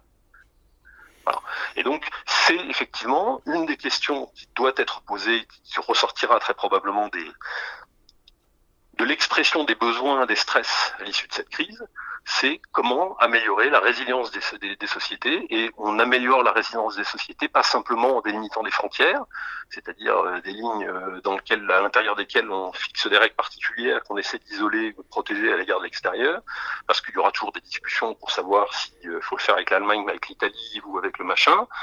La question se posera de savoir comment localement une population peut faire face à des stress fondamentaux euh, que j'ai énumérés tout à l'heure, sans avoir à s'appuyer sur euh, un État situé à 800 km, de, un appareil étatique déficient, euh, une monnaie qui se casse la gueule, une épidémie, une invasion, un bref. Voilà, c'est une question qui est une question logique et qui va, à mon avis, qui devrait, en tout cas, faire partie des débats, être remis en premier plan des débats dans les dans les mois dans les mois qui viennent. Dans, cette recherche d'équilibre, euh, Laurent Ozon, entre, sécurité et liberté, euh, entre euh, préservation du localisme et puis de, réussir à, être fort à l'extérieur, est-ce que le, fédéralisme helvétique n'est pas une, source d'inspiration? Oui, bon, enfin, ça, on s'éloigne beaucoup de la question de la, de la, de la question de l'épidémie de Covid-19. Après, il y a les. Non, mais c'est ce qui va arriver après. Enfin, mm. comment on peut rebâtir quelque chose si jamais ça s'est remis en cause? Bon, euh, d'abord, on, ne rebâtit pas quelque chose. Il y a des gens qui disposeront du pouvoir et qui auront la possibilité de, de, je dirais, d'influencer ou de transformer la société dans laquelle on vit. Et donc, la capacité de transformer, elle ne dépend pas euh, de notre émission d'aujourd'hui, ni des euh, l'idéologie, euh, ni de ce qui va pouvoir être raconté chez vous ou ailleurs. Elle va dépendre de qui sera en situation d'exercer la puissance. Voilà, donc c'est à ça que ça se résume. Donc ça veut dire que bon, typiquement, on peut avoir toutes les bonnes idées, on peut même avoir tout à fait raison et perdre tout à fait aussi. Donc, euh, ce qui, en, tout, en, dernier lieu, crée les conditions de l'action politique et de la transformation du monde, de la transformation de la société, c'est l'exercice de la puissance concrètement. Donc, il euh, n'y a pas de, on peut penser très bien et, ne jamais être en situation de mettre en, œuvre quoi que ce soit euh, dans le domaine du réel. Euh, donc, j'ai pas tellement envie, si vous voulez, de, me, de, de, poursuivre sur le terrain du ce qu'il faudrait faire, parce que ça, j'ai déjà, mon compte plaisir, c'est que j'ai déjà développé ailleurs. mais j'ai je, je, rappelle simplement que c'est la seule chose qui compte, c'est euh, c'est pas d'avoir raison, c'est de pouvoir faire ce qu'on a la possibilité de faire, c'est la, la, possibilité de détenir une forme de puissance qui nous permet d'avoir prise sur les événements. Ok, euh, c'est un point important et effectivement il, fallait, il fallait le rappeler. Sur, euh, sur les forces politiques et la recomposition euh, de, ce que je vais appeler le, le bloc populaire, euh, la stratégie du, Rassemblement national. Alors, je ne parle pas des hommes du Rassemblement ou des femmes du Rassemblement national, mais sur la stratégie d'essayer de, regrouper tous les souverainistes. Est-ce que ça vous semble euh, avoir du sens justement pour, euh, pour se mettre en situation d'exercer la puissance en, en rassemblant de manière assez large? Ben, En théorie, il y a effectivement un bloc populaire, c'est-à-dire qu'il y a une masse de la population qui attend la régénération de l'État et la prise en charge par l'État des, euh, je dirais, des failles ou de la faillite, euh, ou du désengagement ou de la ruine euh, de leur mode de vie, de leurs services sociaux, de leurs institutions, etc., etc. Donc il y a une attente, ça c'est clair. Et cette attente, elle est répartie dans le champ politique entre des partis qui, sur d'autres aspects, sont en concurrence. Bon, d'abord, même si ces partis étaient strictement alignés euh, idéologiquement, c'est-à-dire était très proche idéologiquement. On peut parler par exemple de, allez, de, de, la France de Nicolas Dupont-Aignan et du Front National. Euh, on voit que c'est pas parce que vous êtes d'accord sur l'essentiel que vous êtes en situation de faire des choses ensemble. C'est-à-dire que concrètement, vous avez des forces politiques qui sont quand même des forces politiques concurrentes du fait seul fait qu'elles existent séparément. Bon, ça c'est le premier point. Donc là, la, puissance c'est une raison suffisante à l'opposition et en, en, quelque sorte à l'opposition de puissance. Euh, ça c'est le premier point. Le deuxième point c'est entre des forces politiques comme euh, Jean-Luc Mélenchon et la, la France Insoumise et puis le Rassemblement National, bah il y a, euh, j'ai pas besoin de faire un dessin, on va pas, bah, il bah, y, y, a des différences et donc euh, ils sont, selon qu'ils réussiront à faire prévaloir, je dirais, leurs analyses et leur sens opérationnel et il y aura des, des, des possibilités évidemment de, de, de, capter une partie de ce, de ce vote populaire, de ce bloc populaire le plus, le plus prévisible, à mon avis, c'est que ces formations politiques resteront bien sûr totalement inassimilables l'une avec l'autre, au moins parce que côté Mélenchon, euh, on, est pour le localisme, mais on est quand même pour la libre circulation des personnes ce qui évidemment est totalement contradictoire, euh, et au moins aussi parce que du côté de Marine Le Pen, on est euh, pour le localisme, mais euh, on est surtout favorable au renforcement des, des prérogatives de l'État, avec ce que ça implique précisément. Il n'y a qu'à voir d'ailleurs la façon dont leurs leurs candidats sont sélectionnés partout à chaque élection locale, à partir de Paris et de leur siège à Nanterre. parce qu'on est pour le, donc, le localisme, mais on est surtout favorable à une structure politique centralisée et à un État fort. Donc, euh, il n'existe pas aujourd'hui d'une force politique capable de faire la synthèse euh, d'abord de, capter ces aspirations de ce bloc populaire et de faire la synthèse euh, pour résoudre en quelque sorte les incohérences, les contradictions ou les déficits de capacité opérationnelle de ces propositions politiques-là, de ces partis politiques-là. Aujourd'hui, ça n'existe pas. Euh, écoutez, moi j'arrive quasiment à la fin de l'émission.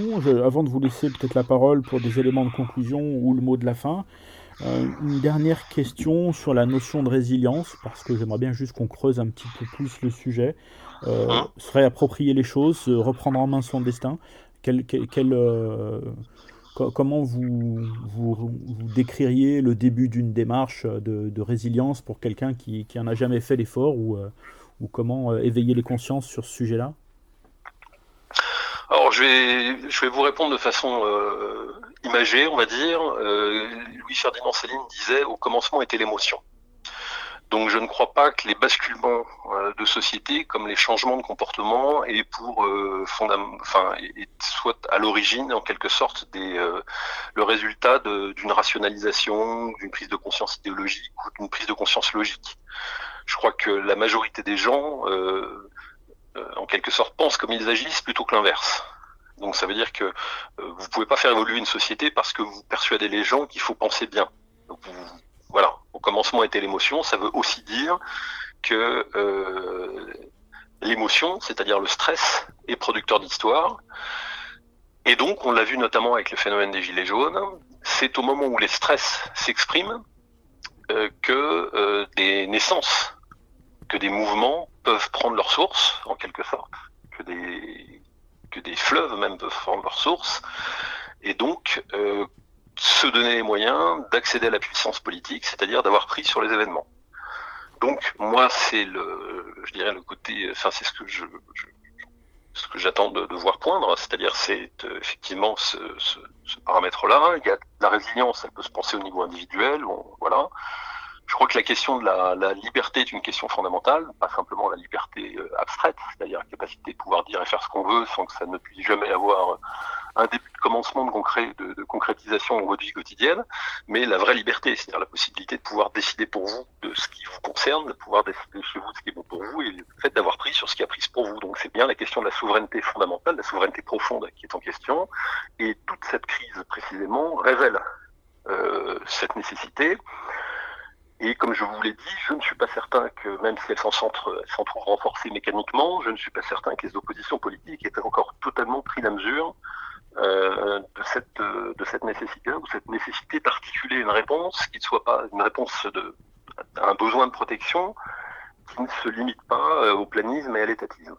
Donc euh, j'espère que euh, que les stress et donc l'émotion vont provoquer euh aussi l'envie pour certains d'offrir des alternatives politiques, ou en tout cas vont faire émerger des personnalités qui permettront qui permettront un renouvellement de, l'horizon politique. C'est de toute façon comme ça que ça bougera, sauf à ce que euh, on soit dans un scénario plus catastrophiste encore que celui que j'ai anticipé, ce qui est loin d'être euh, impossible, et que euh, cette situation, en fait, cette crise, ne marque que la première phase d'une déconstruction totale euh, du système occidental.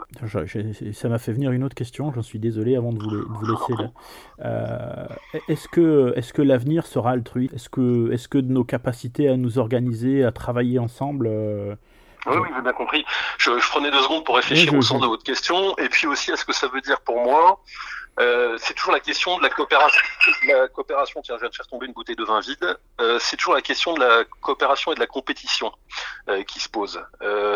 donc, les deux en fait sont des nécessités, les deux coexistent. Euh, certains voient dans la coopération une forme de une forme de, compétition, une forme de mise en œuvre de la compétition, une rationalisation de la compétition, et certains voient dans la compétition une façon d'établir une forme, une forme de coopération. Euh, dans les faits, euh, l'altruisme, si c'est un altruisme, et jamais, enfin, je ne vais pas vous faire de la sociobiologie là, mais l'altruisme est un, sentiment c'est un sentiment qui peut résulter, euh, la coopération, l'altruisme, peuvent résulter de, beaucoup de paramètres, mais euh, de beaucoup de choses. Elles peuvent être produites aussi artificiellement. Bon, typiquement, euh, l'altruisme en temps de guerre. Hein, typiquement, quand une population entière avait été soudée par des actes de stress et s'était violemment jetée dans un effort de guerre pour, je sais pas, la deuxième partie de la guerre de 14-18, euh, quand euh, des populations font, euh, font, face à une épidémie, etc., on a effectivement un renforcement de certains comportements altruistes. Mais ces comportements altruistes sont orientés, c'est-à-dire qu'ils ne s'adressent pas à tous, ils ne sont pas indistincts. un comportement altruiste, c'est un renforcement de la cohésion interne, s'accompagne toujours aussi de la désignation d'un adversaire ou d'un ennemi, ou en tout cas d'un groupe ou d'une personne qui, en quelque sorte, fait obstacle à la conduction du stress si vous voyez ce que je veux dire. Donc, euh, l'altruisme, la coopération et la volonté de, le besoin de cohésion du groupe s'accompagnent, un, d'éléments positifs, ce qu'on aime voir euh, en positif, ce que vous appelez altruisme, coopération, euh, dévouement, solidarité, etc., mais aussi de désignation de polarisation politique, de désignation d'ennemis, d'identification d'adversaires, tous ceux qui, d'une façon ou d'une autre, en quelque sorte, bloquent et empêchent le groupe de se constituer euh, pour faire face euh, au stress qu'il affronte. Donc, euh, dans les mois qui viennent, on aura les deux, très probablement. ou, d'affrontement ou de tentative de médiation et de conciliation. Oui, mais ça, c'est des péripéties. Ça, c'est, là, on décrit les phénomènes de, nous sommes en train de décrire des, tendances fondamentales. Après, la, réalisation, l'efficacité dépendent de la qualité des acteurs, de leur capacité opérationnelle, de leurs moyens, de rapports de force, du terrain, du contexte, enfin beaucoup de choses. Mais euh, les mouvements de fond sont ceux-là. Après, la façon dont ils s'articulent et sur la façon dont ils débouchent sur quelque chose de concret, euh, sur, sur, des, sur des alternatives véritables ou sur des basculements, des changements d'organisation de pouvoir euh, ou des changements parfois beaucoup plus profonds et beaucoup plus décisifs, ça dépend, de, ça dépend des acteurs eux-mêmes. Très bien. Bah, écoutez, je vous, je vous remercie euh, pour, pour, cette, pour cette émission. Laurent, euh, je vous laisse le mot de la fin si vous avez quelque chose à rajouter, un commentaire. Non, non, je, je, plus que jamais, j'essaye toujours de, plutôt que de satisfaire, je dirais, aux, bas instincts et aux raccourcis et aux slogans, j'essaie toujours, et, euh, c'est pas toujours très facile à faire parce qu'on le fait toujours un peu contre soi-même. Contre soi-même, c'est-à-dire qu'on est toujours tenté aussi par la colère. Je suis pas à l'abri de ce genre de, sentiments, euh, la colère, par la peur, etc., etc. Mais j'essaye toujours de fournir plutôt des éléments pour prendre de la distance avec les, phénomènes, avec les enjeux, plutôt que euh, accompagner ou contribuer à l'hystérisation collective euh, des comportements, parce que ça me paraît tout simplement plus, utile dans le, dans le contexte que nous vivons. Moi, je vous remercie pour ce, pour ce mot de la fin. Je, je le partage totalement. comme dit souvent Gabriele Adinolfi, l'ennemi est en nous. Alors, mes camarades, à l'abordage et pas de quartier contre nous-mêmes. Merci, à bientôt.